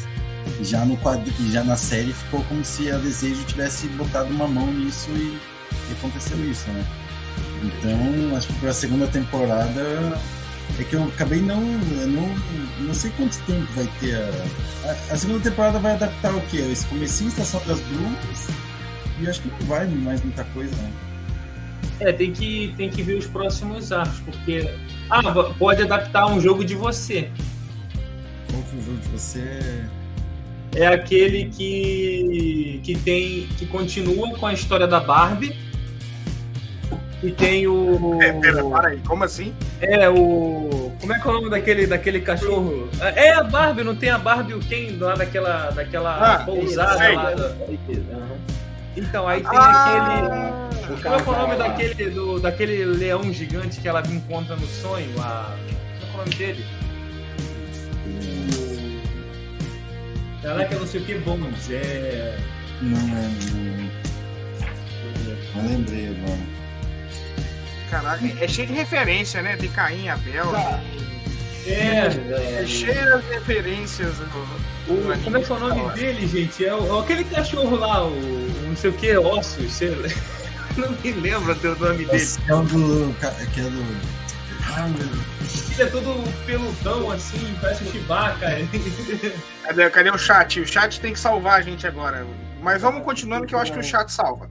Então, É. aí é, ele vai entrar em cena depois, é, no mundo desperto, e a Barbie, que, é a, que, que sonhava com ele direto, tá em um outro lugar.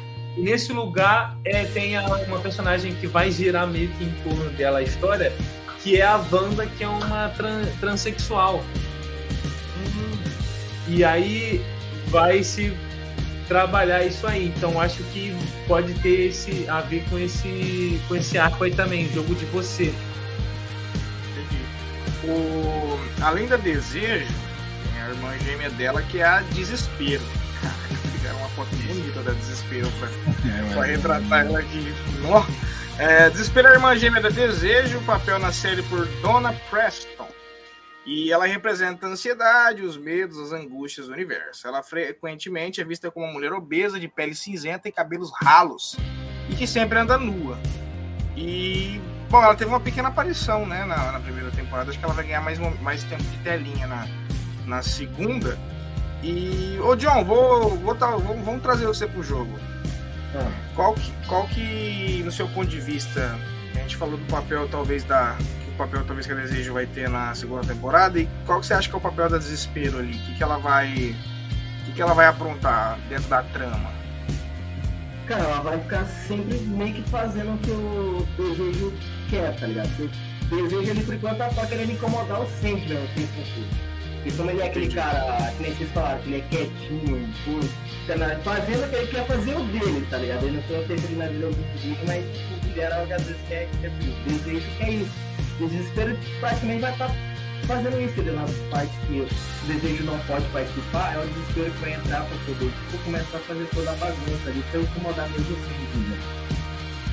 Deixa eu perguntar para vocês, ela ganha algum certo protagonismo no, nos quadrinhos, ou ela sempre é meio coadjuvante mesmo dentro da história? Ela tem algum arco que ela assim, nossa, que sempre tem os lapsos de, de protagonista, né? Que os que os personagens ganham. E ela sempre vai ser uma coadjuvante ali, ou ela tem alguma importância positiva ou negativa em algum dos arcos dos quadrinhos? Vocês recordam de cabeça, sim?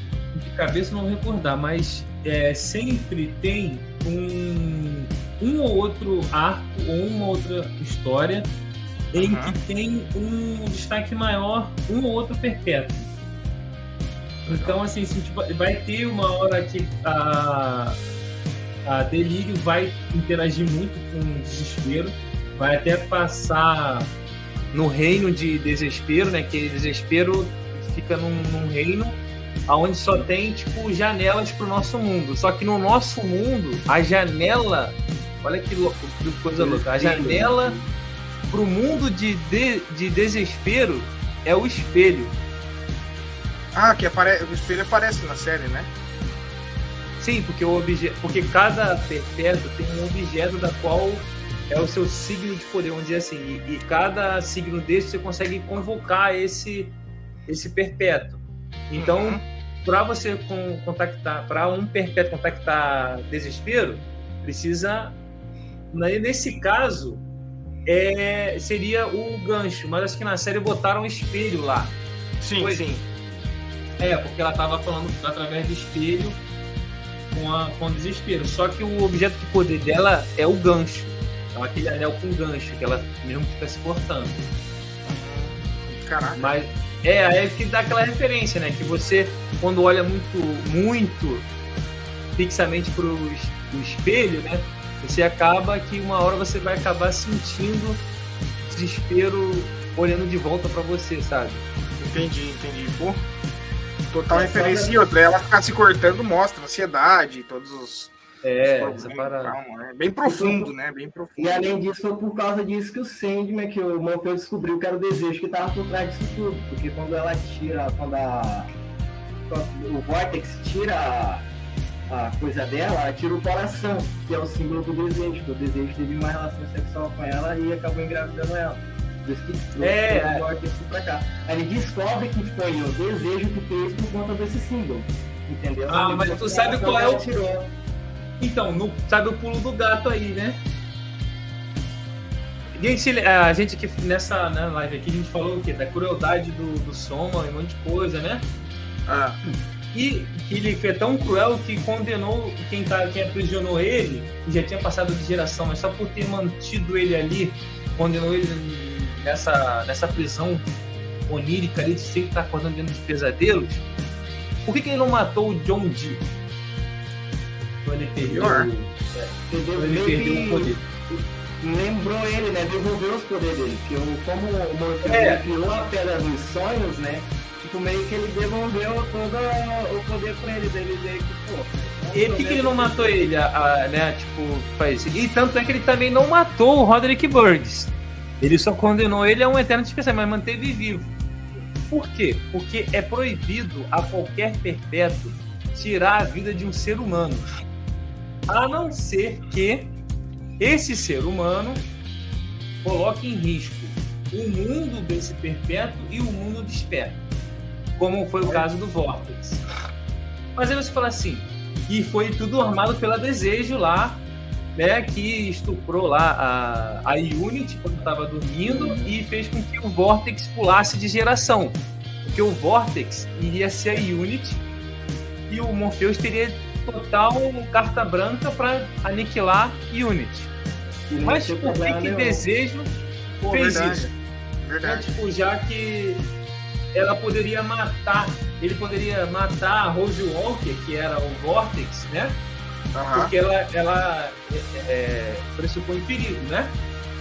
É porque daí tem uma outra regrinha também, né? É, só que aí é, é o seguinte: é proib, mais proibido que matar um humano, nenhum perpétuo pode tirar a vida de outro perpétuo, de um parente. A partir do momento que a Rose Walker é gerada a partir do estupro lá da, da Unity Kincaid, ela vira a bisneta de desejo, ou seja, é parente do Morpheus indiretamente, porque tem sangue perpétuo correndo na veia, e não é, e não é permitido aos perpétuos tirar é, a vida de quem tem sangue perpétuo. Então, a Desejo força isso para induzir o Sandman, independentemente se ele sabia ou não, de fazer com que ele cometesse o crime mais o, o, pecado capital inafiançável dos perpétuos, que é esse. O que, que aconteceria se não descobrisse que o que aconteceu e Rose Walker fosse destruída? As fúrias que são aquelas aquelas bruxas, elas três que são uma, a mãe, a donzela e a anciã, elas iriam atrás de Morpheus para julgá-lo e destruí-lo. O... Aproveitar já o gancho e temos mais uma perguntinha no chat, que é o seguinte.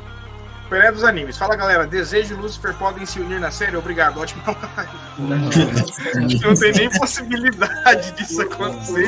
Lúcifer, a ideia, a, a ideia do Lúcifer já é outra, entendeu? Ó, o Pelé dos animes, você é exatamente o que os showrunners que não são fiéis às HQs fazem. São. Cara, tá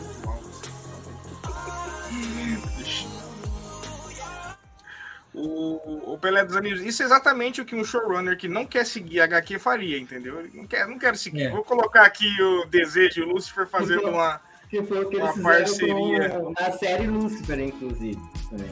Foi o que eles É fizeram. Ah, Exato. Ah, o Esse Lucifer- Lucifer é um quadrinho? Esse Lucifer Monestai da série que aparece no Sandman. Não é o pra ser- de verdade. Pra, não é de verdade, gente. é, era De pra verdade tá no esse- Sandman. Era, pra ser esse Lucifer Morningstar que tá na série da Netflix. Era pra Ah. ser, entendeu? Eles só É. adaptaram ali o começo, as coisas Eles deles, dele, né? O Lúcifer, você falou que o Lúcifer é um, é um quadrinho. Ele é um quadrinho spin-off de Sandman. Ah, É, então aconteceu tem- a mesma coisa protagonismo, né? Constantine. Constantine é Ah. spin-off do Monstro do Pântano, que a primeira aparição do Constantine é dentro da história do Monstro do Pântano. Quem criou o Constantine foi o, o Alan Moore. Pô, que Aí legal. fez tanto sucesso o, o, o Hellblazer, né, o John Constantine, que foi criada a série Hellblazer com o John Constantine como protagonista. Massa. E a mesma coisa aconteceu com o Lúcifer. Depois de Estação das Brumas, todo mundo adorou o personagem criado pelo Neil Gaiman, esse Lúcifer. Aí o Mike Carey, o Mike Carey, não sei como é que fala o nome dele direito, ele foi e fez a série Lúcifer também com 75 edições que conta toda a história do Lúcifer depois de Estação das Brumas. Caralho, é um, ba... um spin-off de respeito, então um baita É. spin-off. Tá Nossa, doido. O... Agora o que eu tenho mais curiosidade em ver, né? Que é o Destino. Destino que é o mais velho dos perpétuos, né? Destino passou a existir quando o primeiro. Quando o primeiro ser capaz de ter um destino surgiu no universo. Então o mais velho ser de, de- da DC, desse universo de Sandman, né? Ele está sempre andando com um livro que contém o destino de todos os seres que existem. Já existiram ou vão existir, inclusive de seus próprios irmãos e dele próprio. Caraca, seu reino é um jardim, ele sempre é visto trajando um manto com capuz levantado.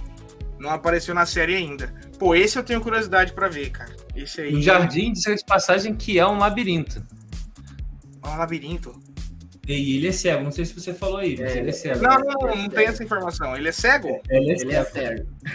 Ah, então eles, eles tinham que equilibrar, né? Pô, imagina, né? O cara tem o destino na mão de todo mundo num livro. Se ele conseguisse ver, falar, não, esse aqui vamos alterar aqui. Ele é quase igual o Doutor Estranho, com aqueles mil e uma possibilidades. Que ele não fala qual é a possibilidade, é tipo isso. Ele sabe É o destino de. que vai acontecer, mas ele não fala o que pode vai acontecer com cada um. E ele é o que? Ele é pacífico, ele é do mal, ele é meio-meio, ele é um, que, um, um pacificador ali. Ele era Ele é a figura mais misteriosa de todos os perpétuos, é o destino. Ele seria um. Vamos puxar pro lado da Marvel. Tipo um. O, o Vigia, mais ou menos. Não, o Vigia é da DC não é da Marvel? Vigia. Não, porque o Vigia meio que influencia, ele meio que interfere nas paradas um pouco. Ah, então ele- é, o Vigia não é só Vigia, então. É, ele, ele, ele faz umas coisas, depois ele volta atrás e tal. Tipo, sabe, o Vigia não é. Ele é bem mais. é, ele é bem mais neutro na parada, o, o destino. Ah, tem uma figura que a gente possa comparar ele? Que, me veio na cabeça o Vigia, mas de repente Tribunal Vivo, É, o talvez. Vigia eu não. entendo por causa da comparação. Tem um sentido de comparar, mas não é em toda a essência o, o Entendi. Vigia. Entendi. Não, legal. É, porque, querendo ou não, é o destino, né, cara? Antes da morte vem o destino. Então, ele faz todo sentido ele ser o, o primeiro. O primeiro É, perpétuo. o- Ahn, vamos lá, vocês têm sugestão na cabeça assim de alguém que, conforme o perfil no, nos quadrinhos que poderiam ser, um Morgan Freeman da vida, algo assim? Nossa, eu, eu vi o primeiro na minha cabeça foi Morgan Freeman. Morgan Freeman, imagina, de, de destino. Ô, ó, o cara que fez o. mas eu não sei se vai caber. Se caberia, mas também se fosse o cara que fez o, o Gandalf também acho que ficaria bom. Legal também. Uhum. Legal. O- ia ia mandar bem, ele é marcando. o- agora vamos pro último perpétuo, que é o Destruição. Destruição que é o irmão do meio dos perpétuos. Ele é conhecido por ter um cabelos ruivos, longos, músculos e rosto rústico. Porém, há cerca de 300 anos, o perpétuo abandonou seu reino em busca de uma vida mais simples. Não apareceu na série ainda. E, e esses Paranauê, qual foi o desequilíbrio dele ter largado a- a- bagulho todo? Parou de se, começou a se destruir mais ainda o mundo? Parou de destruir? Qual foi o, o- o peso da balança aí? Sim.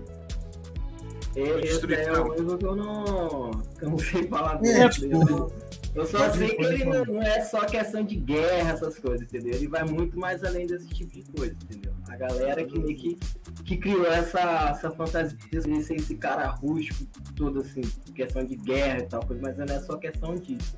Ele é tipo Eu- uma eu- parte da humanidade mesmo, tipo, às vezes mesmo se destruir por dentro, tem todas essas questões assim, meio. É, ele meio que- que. que aconteceu com ele, o que aconteceu com a morte, como eu falei anteriormente.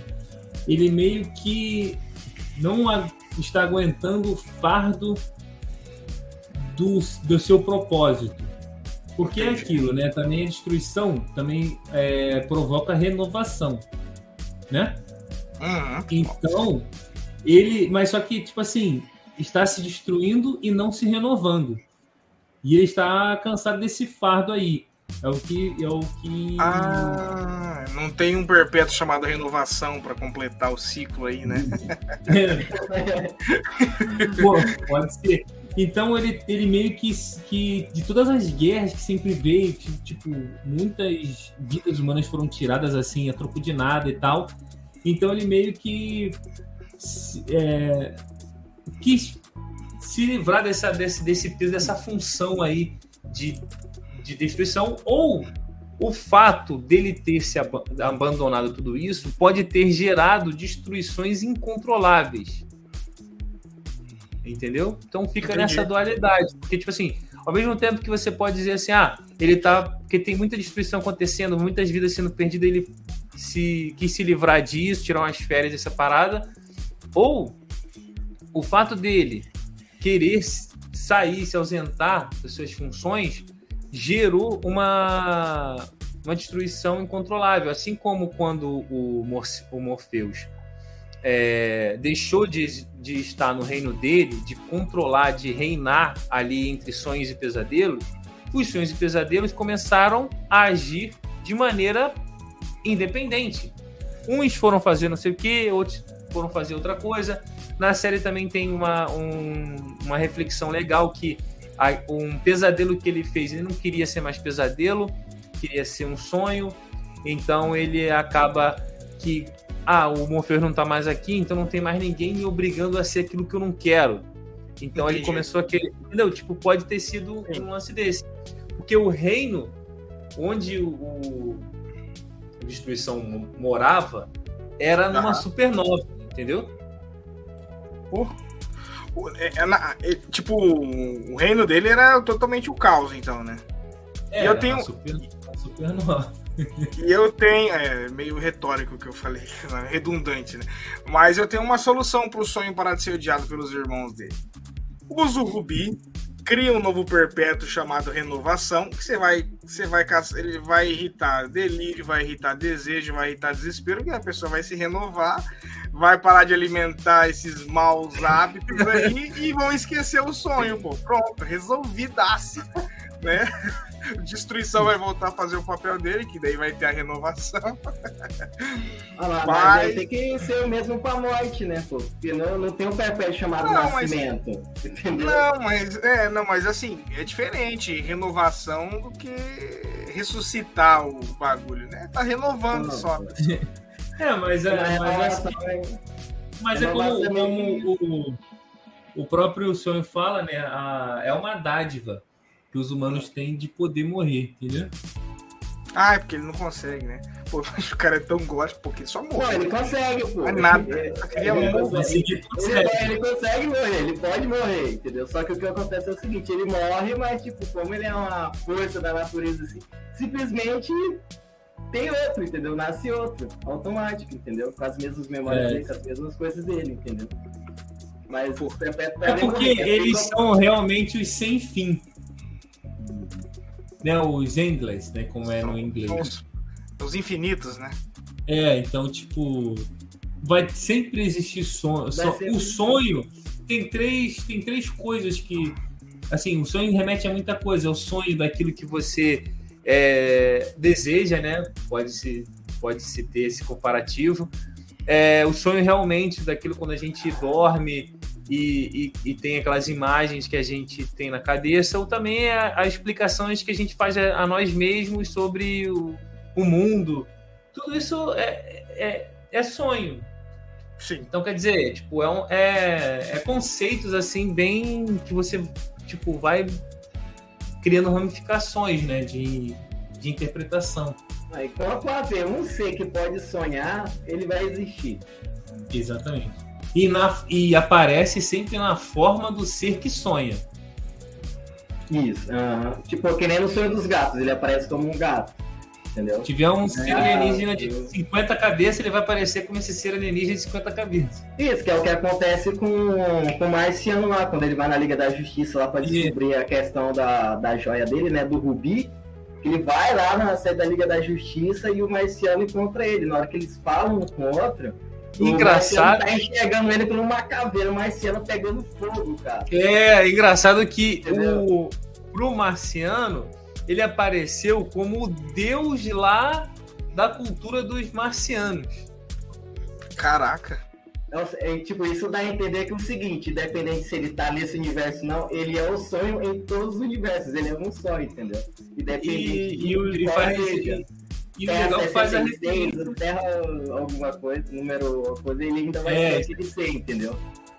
E faz referência com a, com a, fraqueza do marciano, que é o fogo. Isso, é, é muito massa, cara. É, pior. O... E gente... o marciano tem medo do fogo, porque tem um deus, é, tipo, cruel, sei lá, aquele deus que, que era da antiguidade mesmo, que era o que, a gente, que, que fazia as pessoas temerem, né? Não, tipo, se, não, não confiava no Deus, temia o Deus, né? Antigamente era isso. Então, Medo o respeito, Deus né? de fogo é o Deus de fogo do marciano lá faz com que ele tenha medo de fogo, sabe? Por causa da, da, da similaridade com Deus, sabe? Uma parada sim, sim. É, essa troca, tipo assim, de imagem, de, de, de sonho, de coisas, também acontece quando ele vai lá pro inferno, quando ele encontra a, a mina lá na grade também, que ela enxerga ela com ele como Deus do sonho lá, só que ele aparece de outra forma pra ela também, entendeu? O... Não é nada. A gente teve alguns personagens emergentes na primeira temporada, e eu vou, a gente vai colocar algum dele, alguns deles aqui na tela. E caso vocês tenham algum fator interessante para comentar sobre, a gente já fala deles. Então vamos começar pelo Corinthians, né? Essa imagem é demais, né? O zoinho. Esse cara é muito massa. É. Corinthians feito por Boyd Holbrook, né? Um dos vilões do primeiro arco. É um dos pesadelos criados pelo Sandman. Diferente demais dos outros pesadelos, ele não cumpre sua função na... e se rebela. Tá? Desde sua criação, o antagonista era contra os limites entre o mundo dos sonhos das criaturas espertas. É, o objetivo dele é juntar tudo a bagaça, né? Ele não quer voltar lá para sonhar. Tem é, alguma... Depois que o Sandman foi, foi preso, todo mundo tava tipo assim, quando o chefe não vai trabalhar, sabe? É, é não, o chefe não tá aí, eu É, o chefe não veio hoje. Ele, ele foi obra de, de, de digamos assim, a Desejo usou ele como. Foi uma das que, usou ele como obra. como ferramenta da obra dela ou não? É, é que no, no quadrinho, no quadrinho ele aparece mesmo é na, no Casa das Bonecas mesmo, Isso. que é o segundo arco. Só que eu ah, acho que se a série ele... não tivesse apresentado ele desde o começo, essa primeira temporada ia ficar assim um vilão assim meio porque assim, é. meio que ele fica como um vilão da primeira temporada. Você entende isso? Desde o começo tu já vai vendo dele, mas no quadrinho mesmo ele só aparece no caso das bonecas. Até porque no, no quadrinho não tem a marcação de um vilão. É. Porque o, o Prelúdios Noturnos, que é o primeiro arco, que eu acho até que por isso que eu gostei bastante da série, ele é cheio de capítulos fechadinhos, por exemplo, dele pegando os itens dele, de alguns arcos que o, que o Neil Gaiman faz, né, sobre o. É tipo uma quest, né? Isso. Então são vários episódios que é aquele fechadinho que contribui um pouco para a série, mas é um episódio fechadinho, né? E ele se encaixou muito, acho que ficou muito legal. O ator mandou bem pra caramba. Ele Nossa, ficou é legal. Muito, muito parecido com o quadrinho, velho. Ficou muito, ele ficou muito parecido. Eu gostei pra caramba dele. Eu acho que só faltou usar regatinha branca, tá ligado? Obrigado, Clara. Curtindo muito a live, conteúdo muito completo. Muito obrigado ah, pelo obrigado. prestígio. É, a gente teve a, a, a, outro personagem que sofreu uma adaptação na mudança de gênero foi a Luciene, que nos quadrinhos é Lu, Luciene, Lúcia. Lúcia. E, Lúcia, né? E o que vocês acharam da, da, da, da, adaptação, né? Da mudança de gênero e da, do papel dela? Vocês acham que ela uh, conseguiram entregar o que ela realmente representa? Eu, pra mim, tá perfeita. Ela manda muito bem. Acho que ela entrega o papel da bibliotecária do sonhar de forma magnífica. E assim, o pessoal que acompanha o canal sabe que eu tenho. Eu, toda vez que venho falar de. Que nem foi no, no episódio de Percy Jackson, né? Quando a gente for falar de adaptação de personagens, é, eu sempre sou a favor né, da adaptação fanservice ali 100%. Mas assistindo a série e, é, e depois comentando com o pessoal que lê os quadrinhos, o pessoal falou: cara, isso foi uma foi uma adaptação para a série que não causou impacto algum porque ela representou, ela foi muito bem. Então não teve aquela, não teve aquele burburinho, ah, não, mas não, não foi não foi fiel a, aos quadrinhos. E, e, acho que até nos quadrinhos o, eles meio que são poucas vezes que falam de questão do gênero, essas coisas. É um, um ser, né? É, um, ele faz um... É, é, ou, é o, ou, é, ou, ou até o, o, o sonho não tem aparência definida, pô. Ele É apare- É Qual mesmo. tem- qual- qual- é igual o elfo, qual- que nem também ficaram falando do Senhor dos Anéis. Qual é a aparência que o elfo tem? O elfo tem a aparência que não tem, Daquilo, cara. né? É É um- sei, imaginário, cara. Tem a aparência que quiser. Mas é, é, tem muito burburinho realmente sobre esse lance. E eu pergunto assim: qual é. O que, que vai mudar a história se um filme do Batman, ao invés de tiver Alfred, tiver, sei lá, Alfreda. Natasha? Como a mordoma, a governanta. Vai É, acho em quê? Coadjuvante, coadjuvante nada. Só, só mudaria, impactaria que nem eles estavam querendo fazer de ter uma. De, do, não, a, a Supergirl tem, né? Mas se você mudar o gênero do protagonista, acho que isso impacta. Agora, de coadjuvante, é, é- tem que ser um coadjuvante com muita identificação e importância dentro do quadrinho para chegar a impactar, eu acho. É, E Eu acho que aquilo ela- também é adaptação, né? Não é tipo. Tem que ser fiel. Nem tudo que tá lá no quadrinho vai funcionar, sabe? A maneira de Não. conduzir as coisas. Então, eu acho que é meio. Tipo, você tem que abstrair um pouquinho mais. Não, é Eu assim, acho mas- que ficou até melhor por, por ela ser mulher, a hora que ela dá os sermões do Sandman, assim, parece que fica de um modo mais convincente. né? Tipo assim, não. o jeito que ela vai Isso, falando verdade. com ele é, é bem legal quando. Fica mais tipo assim, ó, uma responsável, tá ligado? Ó, vai ter É, só porra, um serviço, você é tá ligado? Uma professora, tá ligado? Dando bronca no aluno. Sim. Mas gostei o- o que o pessoal brinca, não sei como não teve nenhum comentário na live ainda brincando com isso aí, é que o que eu só pego no pé é da Disney, que ela tem- existe uma linha tênue e ela, tra- ela, ela brinca de muito zigue-zague nessa questão de, de alteração de, de, de gênero e de, do fanservice. Mas isso aí é tranquilo, em relação a, a Luciane eu achei ótimo. Ela é interpretada pela Vivienne Ashenpong, tá? E agora, Lucifer Morningstar, a gente falou bastante da Gwendolyn Christie, e existe algum ponto que vocês queiram dar ênfase nessa primeira parte, nessa primeira temporada dela? Eu acho que. Eu Eu achei ia muito comentar só que o. Caraca, o a gente tem dela, pra caramba, percebeu? Eu só queria comentar que ela fez o capítulo que provavelmente é o capítulo mais famoso de Sandman, que é o, o Duelo no Inferno. Isso, verdade. E que, é, que, é, que é muito poético e, e eu, eu achei muito legal na série, gostei bastante. Só a partezinha assim, mas é coisa chata, que o Corvo fica falando, vai Sandman, vai não sei o que. Eu achei assim, É, pesado, É, Muito alívio aquele cômico, sentido- né? tipo, É o O treinador do Balboa. É, o treinador de Balboa. Mike, Mike. Cara, Mas, Não, assim, que Mike. na adaptação da série pro quadrinho, no quadrinho não é o Lucifer que batalha com o Sandy. É, É, o o Lucifer. demônio lá, entendeu? Sabe, mas sabe que eu fazendo gostei? isso trouxe uma. Nossa, velho, muito foda. Mas sabe que eu gostei da, da treta assim, entre os dois?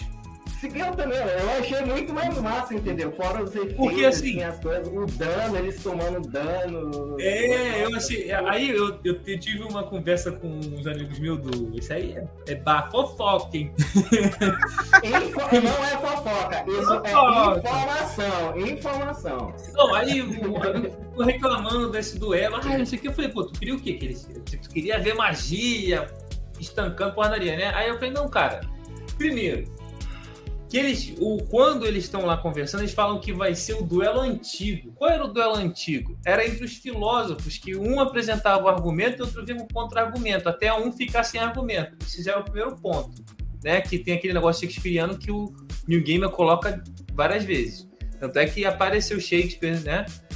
E, e outra, tanto o Lúcifer, né, o Lúcifer dos quadrinhos, e o Sandman, em maior e menor grau, tem o poder de moldar a realidade. O Lúcifer, um dos poderes do Lúcifer, além de ter a chama sagrada lá, que né, na mitologia. Eu falo mitologia cri- cristã para não ficar pegando em contos assim de religião, tá? É, na mitologia cristã, é, o Lúcifer era o portador da luz, né? Então ele seria o detentor da chama sagrada. Então ele, ele tem esse poder da chama sagrada e o poder de alterar a realidade. Ele não consegue criar coisas do, do zero, ele, mas ele consegue alterar a realidade. E o Sandman também, porque ele altera a realidade através dos sonhos, mas acaba alterando a realidade. E como a gente Sim. vê que os sonhos também têm aquela parcela no mundo, né? No o real. sonho de ter alguma.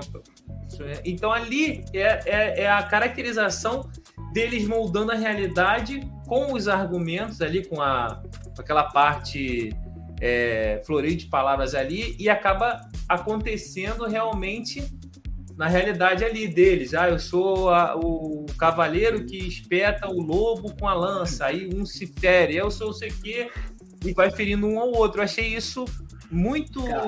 inteligente da produção de fazer dessa maneira. No final ali, quando ele fala eu sou a esperança, dá aquele. Mano, né? Eu achei muito foda aquilo, cara. Porque, tipo, assim, no quadrinho o Sandman tá assim, mano, ó, braço cruzado, olhando pra frente e falando, ah, eu sou tal coisa. Não, e, e- Eu e- sou a esperança e acabou ali. E sem contar que teve aí o, a palavra por palavra do diálogo que sempre quando eu leio o quadrinho eu me arrepio todo que é quando o, Sandman fala assim, né, que o Lucifer fala assim, ah, Ele não que tem poderes tem o inferno." sonho, tem os sonhos aqui no inferno.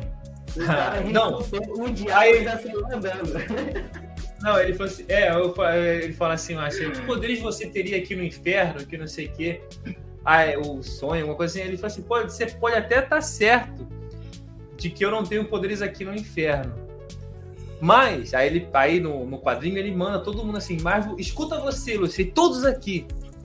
O que, que seria do inferno se os que aqui estão não fossem capazes de sonhar com o paraíso? Caraca, toda vez que eu Caraca. e eu me arrepio com isso. Eu falei, caraca, cara. Porque tem coisa que eu só me dou conta assim quando o New Gamer fala. Que, tipo, nem me passou pela cabeça. Eu falei, caraca, cara, isso é muito. E, e a, e, a e foi tirado assim, palavra por palavra do que tá no quadrinho. Essa, tá no essa quadrinho. cena, essa parte. Pô, muito massa. É, é, acho que a, é a batalha. É, é que vocês falaram, né? A cena mais épica da, da primeira temporada é a batalha deles, realmente.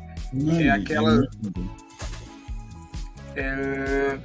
Olha lá, embora Lucifer tenha consideração pela vida humana, ele tem um código de ética que ele estabelece que ele nunca mente e sempre mantém sua palavra e suas promessas e sempre paga suas dívidas. Então ele tem um códigozinho de ética ali, né? Não é, não é trapaceira ou trapaceiro. Próximo personagem que merece um destaque, Constantine. É, cara, se você já. Quando a gente fala Constantino, o pessoal já pensa que Keanu Reeves, 2005, né? E tudo mais. Mas a da série, ela é a tatara. É a quarta geração. Acabei de pegar aqui. É a quarta ou quinta geração de tataravó. Que é, no caso, interpre- que é, interpre- é interpretado pelo John Wick no Constantine atual. Ela é quatro ou cinco gerações para trás, né?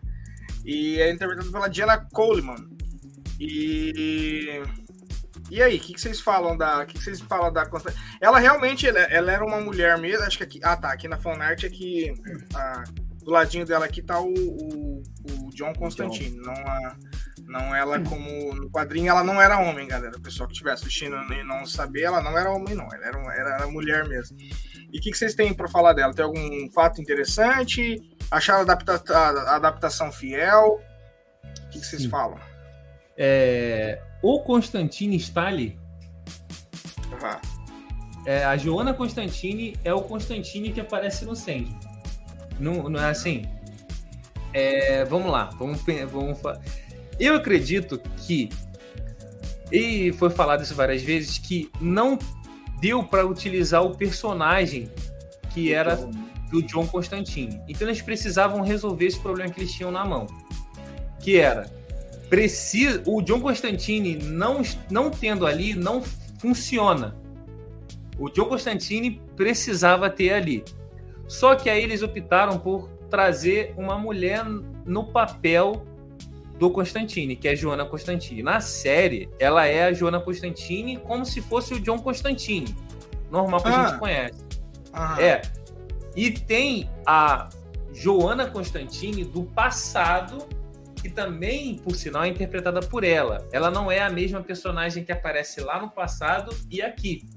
Que é o que hum. aparece no conto do, do cara lá que ele dá Isso, exatamente, é isso aí. Ela fica é. caçando ele justamente por isso, porque ele fica vivendo e voltando no mesmo bastante é. para se encontrar com o Sonic. Lá ela é. é chamada de Lady Constantine e aqui Joana Constantine. Por isso que deu essa. Acho que dá essa, esse ruído aí, essa confusãozinha, porque é a mesma atriz, né? Que faz a antepassada e a presente. Entendeu? O personagem do antepassado e o presente. E assim, tudo que o Constantine faz no quadrinho, ela faz ali. Claro que tem umas adições que eu digo que são as expansões, assim como tem em The Last of Us as expansões para ajudar a contar a história, que também teve. E eu achei que aquele prelúdiozinho de apresentação dela foi muito legal, porque. Ah, eu gostei quem, também. Porque, para quem não sabe, é, quem é John Constantine não conhece realmente a história do John Constantine, nunca leu Hellblazer, porque você pode até ter visto o filme do, do Keanu Reeves, mas não explica o porquê que o John Constantine é tão traumatizado, que até chega que até chega que ela fala assim: "Ah, consegui te ter bons sonhos para dormir, eu sempre quis, mas eu não consigo".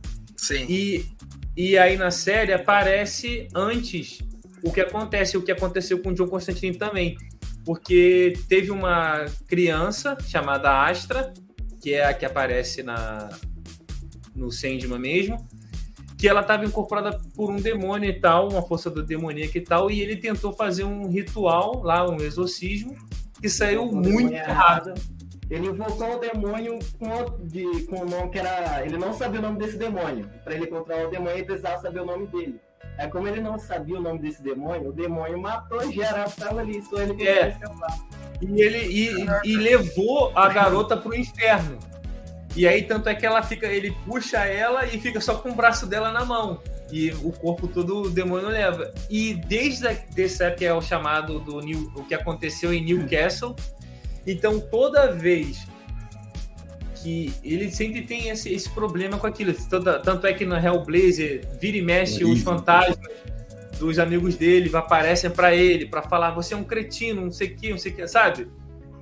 É, então ele sempre é traumatizado com isso. Por isso que no quadrinho ele, e na, na série ele pede pro Morpheus para assim, poxa, desde a parada que aconteceu no cast eu não consigo ter uma noite de sono legal, é só pesadelo, pesadelo, pesadelo. Eu, pô, você tem como me ajudar nisso? Aí o, o Sandman ajuda ele nisso. E, e eu acho que isso foi bem legal, porque deu esse, esse primeiro é, esse backgroundzinho que aconteceu na história do, do John Constantine para a gente entender o porquê que ela não está dormindo e tal. E outra, pessoal também reclamou do fato dela, da, de John Constant, da Joanna Constantine, ainda. Ah, não bastou mudar a personagem, trocar de gênero, ainda botou ela sendo é, homossexual né? Tipo, Mas ele, sim, sim, sim, sim. O Constantine em si, ele é tipo é, bissexual. Bissexual. Tipo, e o Constantine é bissexual, é bissexual no quadrinho. Tanto é que na primeira edição, nas primeiras edições, é só que são coisas bem sutis. E na primeira, na primeira edição lá mostra, eu tava até relendo agora que saiu pela Panini edição de luxo do Hellblazer. Origem? Né, né? Tá, é, que tá saindo, tá republicando, só que em edição de luxo agora. Aí no, no primeiro arco, que é o Origins, ele. Aí fala, aí tem um cara lá que ele fala, tá falando com a mulher lá e tal. Ele fala: Ah, o John Constantine foi um caso junto que eu tive e tal. Você vai pegando as entrelinhas, fala assim: Ah, então o John Constantine já se envolveu amorosamente com esse cara. E depois, mais à frente, o Brian Azarello, que vai, que vai pegar. Não, o Brian Azarello. É, vai pegar para escrever John Constantine, ele vai abordar me, melhor essa parte, esse lado bissexual do Constantine. Entendeu? O demoníaco, né? O Brazarello. É, e, e, eu fiz até um vídeo é, que foi até assim: é, Sandman é pura lacração, né? Para explicar que tudo aquilo que a galera hoje critica no, quando viu na série já tinha no quadrinho e a pessoa que tá falando assim, ah, não sei o que, fazendo esse burburinho, ou é tá fazendo de muita má fé, ou não entendeu, não, não aprendeu aquilo que leu, sabe? Porque, tipo assim, Eu até fiz um comparativo com a edição original em inglês, por isso que eu falei que, que quando ele, ele fala com, de, com desejo, ele fala assim: Eu vou esquecer que você é mais siblings, que é a linguagem neutra para irmão e irmã ao mesmo tempo, porque ela não tem gênero. Entendeu? E aquela parte lá do Roderick Burgess, lá, o Roderick Burgess, não, o Alex Burgess, né? Que é o filho do Roderick, né? Que ele tá lá com aquele, com aquele funcionário lá do, do pai, que a gente vê que tem uma relaçãozinha amorosa ali entre eles dois, aquilo ali também já tem no quadrinho, porque no quadrinho aparece. E aí, só que é o seguinte: é, ele, no, no, primeiro momento, se refere ao o, o, o, cara, né? Se refere ao Alex como é, na, na tradução ficou querido. Nas duas partes fica querido. Uhum. Só que, só que no, no original inglês ele fala ah, Darling. Ele chama o Alex Burns de Darling. E Darling a gente sabe que é quando você tem um carinho mais intimista com aquela pessoa. Não é um. Nenhum amigo na língua americana vai chamar outro de Darling. Então já é além da amizade. E quando ele tá lá na cadeira de rodas lá e confronta pela última vez o, o Morpheus e acaba naquela, naquela ida na cadeira, a última ida dele na cadeira de roda que acaba rompendo aquele selo mágico, o, ele fala assim: Ah, meu querido, vamos para lá. Aí nessa parte ele já se refere um ao outro como amor, como love. Então ali já a gente percebe que eles tinham uma relação uma afetiva. Uma afeição, né? É, sem assim, tipo, não ficou explícito, mas se você prestar atenção, aí eu peguei o original em inglês para mostrar que é esse lance ali que aparece na série já tem lá no quadrinho, não tem nada de diferente, assim, ah, quis fazer é, lacração, não, não foi nada disso, porque como é que eu ia fazer um negócio que ele nem sabia que existia essa palavra, sabe? E. E, e já tinha isso no quadrinho, sabe? Aí o pessoal fica falando assim, ah, eu, o New Gamer mudou essas coisas para atender pauta de A, de B e de C. Não, cara, ele realmente pegou o que tá lá no material original e colocou na série. De outra maneira, atualizada? Sim, mas tá igual, cara. Não tem nem como falar que ele tá. Pô, imagina quanto tempo atrás ele escreveu, cara, para ele fez o. né? Uh... Cadê, cadê, cadê, cadê? Vamos colocar de volta aqui a nossa queridíssima Constantine. E para finalizar, dos personagens emergentes da primeira temporada. Ah, tá. Deixa eu colocar aqui, ó. Nerd TV, canal de cortes da Vai da Nerd. Última live, galera. Cortes a partir de sexta no canal. Pô, é. Pessoal, prestigiem aí o Gustavo, tá? É parceiro do canal. Ele tá fazendo os cortes do, do canal nosso aqui e vai começar a fazer corte de outros canais. E aí fica a sugestão, se ele quiser. Ô, ô, ô Luiz, você deixa a permissão pro Gustavo fazer uns cortes dos seus vídeos lá no canal, cara, se tiver? Pô, Sim, mas quando né? tem uma coisa engraçada que acontece quando eu tô gravando, eu deixo aí, pô, pode botar. Tá aí, Gustavão, a permissão concedida faz os cortes do, do Sessão Literária também. E... Já, prevê, já prevejo o corte do saco do Sandman aí. Esse fez lembrar. O saco do Senhor. Isso aí me fez lembrar. A, a Manu é, é uma fã do, do canal, né, do pessoal que, de Star Wars, e ela é muito fã do canal também, do Sessão Literária.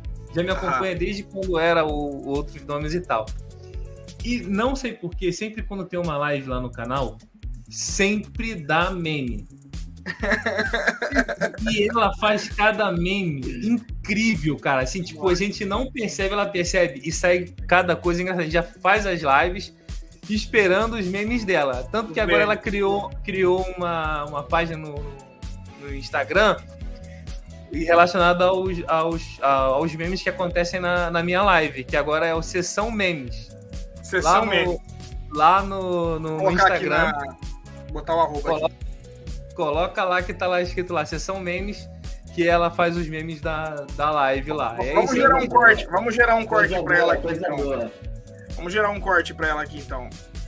Coisa Bom, boa, galera, ó, sigam lá a sessão memes, tá? Da, da queridíssima Manu, como disse o Luiz, né? Que ela faz os memes do canal do Sessão Literária. E, pô, sigam lá ela lá. Tá, tá o arroba na, na tela aí, sessão memes, tá? Prestigiem lá. É, que ela, ela, ela, ela tinha um. Quando eu tava fazendo live de Star Wars, eu tinha. Eu criei o Tusken Rider for Watch. Ah. E toda a, toda a live que a gente tinha, né, tá- isso começou no The Book of Boba Fett. Toda vez que a gente, a gente colocava uma meta de like, se atingisse a meta de like, a gente fazia o. imitava os Tusken, né? Ficava ah, ah, ah, assim, né? Caraca, que legal. Aí eu criei a parada que foi o Tusken Rider for Watch, né? Que não tem tanto for Watch. Então eu botei Tusken Rider for Watch. Então, pô, é, Tusken Rider Pô, pelo quê? Então, pelo tanto de like. Aí a gente fazia isso, entendeu? Aí tanto é que quando a gente começava a live de Boba Fett, o pessoal já falava, qual é a meta de like do, do negócio? Eu falava, tanto. Aí, Ah, massa, massa. Pô, que legal, velho. Que interação massa. Esperamos. A gente vai chegar um dia nessa interação. Chegaremos um dia lá.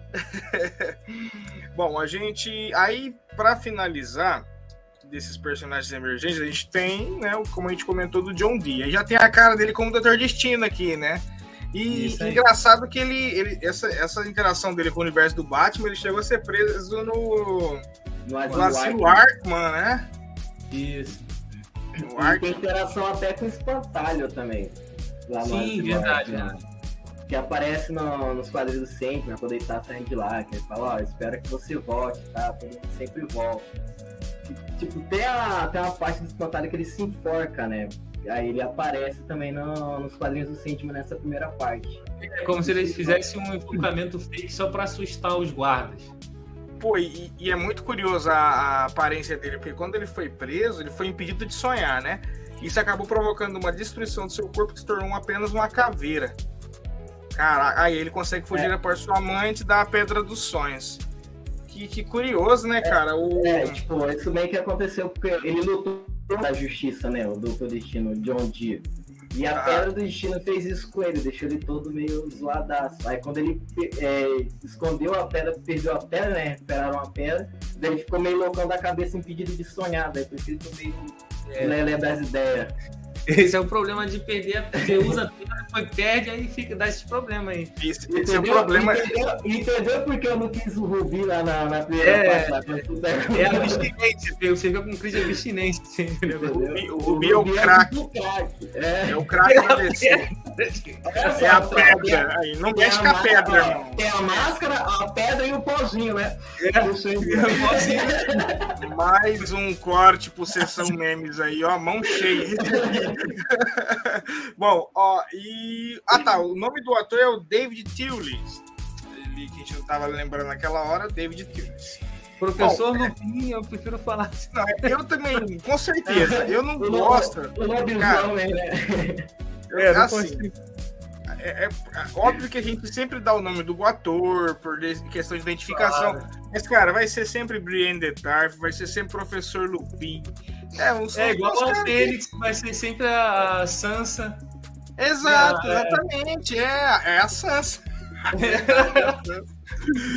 o, inclu- inclusive, o nome minha cachorrinha é Sansa, cara. Eu, só que assim, ó, ó justificativa. Os caras, pô, mas a Sansa. Eu queria colocar a Arya, mas minha esposa não tinha assistido Game of Thrones ainda. Depois colocou Sansa, a cachorra se acostumou com Sansa. E ela foi assistir Game of Thrones. Ela falou, poxa, você devia ter insistido em ter colocado como Arya, viu? Era pra ter ficado Arya. Mas bom, a gente. É, acho que dos, dos personagens a gente não deixou passar nenhum, não, dos emergentes da primeira temporada. Teve algum que. Ah, teve o Caim e Abel, né, ali. Na, eles É, tiveram as participações, né? Caim e Abel, e eu acho que.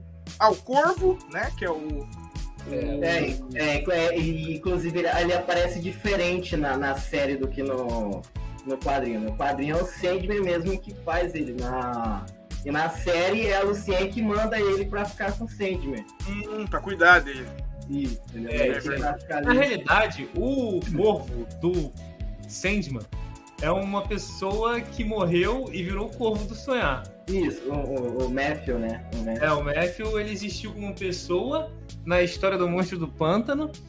E aí o Gamer pegou esse personagem que morreu e se tornou o corvo dele. Pô, que legal. E não tem aquele outro corvo que morre no. O, o, a o primeiro lá, então. É, o que ele primeiro. usa como, como uma dar desculpa como vingança, tá ligado? Pra poder dar É, o eterno Ele acabou gerando um pequeno furinho É, de roteiro, mas deixa passar. Mas não, não afeta tanto a história assim. É. ficou massa. cara. O... Ah, então pra gente encerrar aqui, qual o hype de vocês pra segunda temporada? Vocês acham? Ah, é, vamos, a gente acaba no final interligando o começo, né? Qual hype? Qual vai tomar qual rumo vocês acham a, a série? A gente já falou bastante, mas se a gente puder falar resumidamente, só para o pessoal entender, né? Como que tá a expectativa de vocês para a segunda temporada? Acho que não, não, não acho a margem de erro é pequena, né, não? Eu acho que agora eles têm a possibilidade de ousar mais. Ah. Sabe? Porque assim, eu vi que, que eles estavam fazendo os lances, mas tinham coisas que eles podiam pegar um pouquinho mais pesado, pesa, uhum. sabe? Pesar um pouquinho mais a mão. E resolveram não fazer, assim, resolveram não fazer. Deu pra sentir a cautela, né? É, então acho que eles estavam é, testando o terreno. Eu acho que agora, na segunda temporada, eles podem usar mais. Eu acho, eu acredito que agora eles vão ter um pouquinho possibilidade de usar um pouquinho mais na, na, na, na série agora que teve uma segunda temporada, consolidou a primeira, teve o apelo do game fez com que a galera continuasse movimentando ali as visualizações. Eu acredito que agora ele possa, eles possam fazer algo um pouquinho mais mais ousado, vamos dizer assim. Ah, entendi. Mas entendi. Cara, o que, que vocês acham, o, o Miguel e depois o John? Olha, é, como o Luiz falou, acho que eles vão poder usar bem mais agora, porque, como eu falei bem no início, eu achava muito difícil adaptar Sandman. Como o Luiz falou, acho que tem essas. Tem algumas coisas que são muito difíceis, tem que ser série, tem que ser streaming, porque é muito mais fácil de tu lidar, tu consegue fazer uns episódios mais. Tem que ser mais bem mais explicado, no, né? No ritmo. Porque o, Sandman, que nem vocês falam, ele não é algo que você vai assistir, vai esperar luta, você vai esperar aquelas coisas assim ele é muito mais para apreciar, é mais poético, ele é, ele é, muito mais difícil de você assistir. Então, se tu quiser acelerar, quiser fazer qualquer coisa que comprometa isso, vai, vai dar ruim. A não ser que você queira fazer um filme de, de 9 horas, igual querem fazer o Avatar 3, né? Imagina assim. Completinho as duas, duas, as duas primeiras sagas em duas horas. Meu Deus, ia virar um. Meu Deus do céu. Mas eu acho que vai, vai ficar muito boa a segunda temporada. Tem, eles têm espaço para bastante coisa. Provavelmente a Netflix deve ter liberado mais uma graninha, né? Vamos ver se. Cara, é porque agora ela precisa liberar, mano. Esse ano, o 2022 foi maravilhoso para streaming. Esse ano vai ser mais ainda, porque você tá vendo, você tá vendo a HBO com, com o universo de Game of Thrones agora estourando com The Last of Us. Tá vendo a Prime com com o Anéis do Poder, né? Já tem The Boys ali arrombando, Pacificador ficou bom pra caramba. A Netflix tem que se reinventar, tanto é que agora a esperança deles está sendo One Piece e a continuação de Sandman, né? Porque ah, ainda, tem, ainda tem pra Disney Plus, além da série dos heróis, tem Percy Jackson vindo. E no Amazon Prime vai ter Good of War, mano. Né? Então a, a hum. concorrência vai ser tremenda esse ano de. Aqui o Good of War é, é só no ano que vem, mas a, a, concorrência de série vai ser tremenda. É só a quem ganha a gente, né? também. A Apple TV tá muito forte, lançou aquele Ruptura. Né? Ah, é verdade. Não, o Max ainda tem agora outra que é o The Last of Us, né? É, não, The Last of Us tá chutando porta, cara. Nunca vi, velho. Ô, oh, pra você ter uma ideia pra eu acho que é, é, prime primeira... é, a primeira série, é a primeira série que eu vejo que a avaliação do Rotten Tomatoes, a crítica e os fãs tá pum, no topo. É, foi, eu acho que o primeiro episódio, na, eu no domingo, na terça-feira, eu tava em live com um amigo meu pra gente conversando sobre The Last of Us. É, eu fui buscar ali na hora, ao vivo, eu fui buscar o, a nota do né, o score lá do, do Rotten Tomatoes estava 99 de crítica e 96 audiência. Caraca, imagina, velho. Barbaridade. Bom, eu agradeço profundamente a participação de vocês. Eu fica, fica o convite com certeza para vocês retornarem os seus rostinhos nos próximos episódios. É, vocês estão no grupo lá, então eu vou estar sempre mandando as pautas e quem quiser participar, só levantar o dedinho que tá dentro. É, pra galera que quiser participar do grupo, só mandar no, no, no PV do Instagram ali, arroba vai da nerd, manda no Instagram lá que, que, quem quiser participar. E, cara, a gente não. É, é, exatamente o que eu tô dizendo. É fãs querendo debater sobre, sobre assuntos que os fãs gostam. Então, não tem nenhum especialista. É todo mundo entusiasta. Beleza? Eu agradeço a participação de vocês. Luiz, obrigado por participar. Primeira participação que eu espero de mais, de outras, de muitas. Pô, pode contar comigo que eu tô sempre pessoa. Assim, eu posso, eu. Não, eu vou fazer, eu faço. Tipo, eu. eu, eu é. E também fica aqui aberto convite para vocês também nas próximas lives. Eu não sei se vocês acompanham The Bad Batch ou acompanham Star Wars. Eu tô oh. cobrindo The Bad Batch. Aí então já essa quinta-feira já tá fechada, mas quinta-feira que vem já tem. Não tem ninguém. Aí eu já vou entrando em contato para vocês se vocês querem participar. Manda no grupo lá, manda, manda no hum. grupo que se a, a galera lá, todo mundo. É, eu sempre faço às 8 horas. A quinta-feira às 8 horas, Bad Bad, ah. a gente comenta os episódios. Sendo ruim ou bom, a gente comenta. Quando é ruim é melhor porque dá de risada, dá de risada é muito bom. Pô, é mais, é agradecer a todo mundo aí que, que tá lá no chat aí, prestigiando aqui a live, a gente aqui, agradecer. Agradecer o Miguel também pelo, pelo acolhimento e o Jonathan também. Foi um prazer conhecer vocês. Vini, obrigado demais pela, pela oportunidade de estar aqui. Cara, é, é, massa, que agora a gente tem ali três, três comunidades legais no grupo, porque o Código Nerd essa semana volta com as lives, você também com as lives agora, a gente aqui. Então, o grupo ali é pra gente poder tá sempre trocando figurinha aí. Miguelito, é obrigado pela participação novamente, cara. Espero. Provavelmente a gente vai ter essas semanas aí a, o react da, cole... nova coleção de Pirex uhum. de Magic, né? Eu, tu, o Vlad. Deus. É, eu quero agradecer o Vini por ter chamado de novo, pelo Jonathan comentou, pelo Luiz, cara muito gente boa, conheci agora também. Sabe muito de Sandman, o cara é crânio mesmo. Não, o cara já veio com a camisa lá, já. Tô aqui, é, é, não, não, camisinha top. John, cara, obrigado, obrigado pela participação. Espero teu retorno, cara. Que nem eu falo, no grupo ali, sentiu vontade de participar, dentro pra cima já tá dentro. Isso aí não cara, tem. Você não seja mais ou menos que eu conheço, entendeu? Tipo, ó, que nem Sandy. Sandy eu conheci pelo Miguel, tá ligado? Tipo, eu assisti a série, daí eu fui comentar com o Miguel. Daí o Miguel, pô, tem uma tatuagem aqui, mano, do Sandman. Aí meu, caraca, verdade, caraca. mano. Mano, tem uma tatuagem top em cima do Sandman, mas aí só em live mais 18. É. Caraca! É na perna, é na perna. Né? É na perna. Bom, vou passar para vocês aqui rapidinho. Ó, finaliza aí, John, que eu vou passar a... o cronograma dessa semana ainda do Vai da Nerd. Não, beleza, só agradecer mesmo, tá? Desculpa se eu falei alguma coisa meio viajada, tá ligado? Porque, tipo, eu, eu gosto de viajar mesmo, essas ideias, teoria, coisa, eu viajo mesmo. Ah, não, não, mas... errado ou não, eu, de viajar nessas coisas. É isso aí, mano. É liberdade total. É, a gente não recebe. Eu achei um milagre a gente não recebeu nenhuma mensagem do pessoal da rádio a respeito de palavrões. Eu não então sei como é que o, cumprimos... eu não sei como é que o Fernando não mandou calar a boca no chat. Cumprimos o script. Bom, passando para vocês rapidinho qual é o cronograma dessa semana. Amanhã a gente vai ter um episódio especial de é, um episódio de debate de livros contra mídia digital, livros versus mídia digital onde a gente vai ter a Alessandra Souza e o Leonardo Vieira do, do canal Código Nerd participando com a gente. Inclusive, Luiz, vai ficar, eu vou deixar aqui o convite para você participar do debate Star Trek contra Star Wars, tá? Isso aqui eu quero que você participe ah, aqui.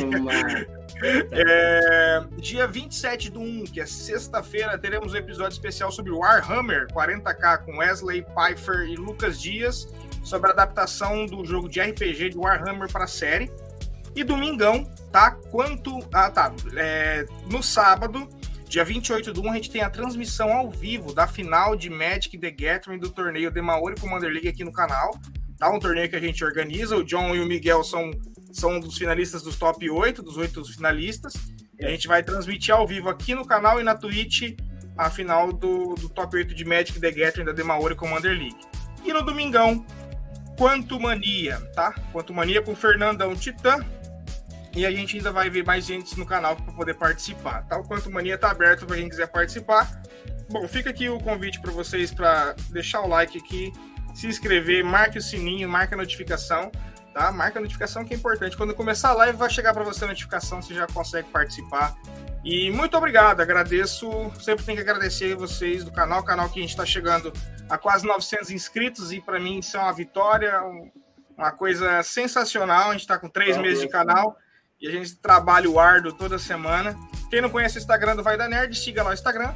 E bom, galera, obrigado vocês. É, fiquem aqui no, na, na sala para mim agradecer vocês no particular também. E pra gente começar a live 18 mais também. Brincadeira. bora, bora.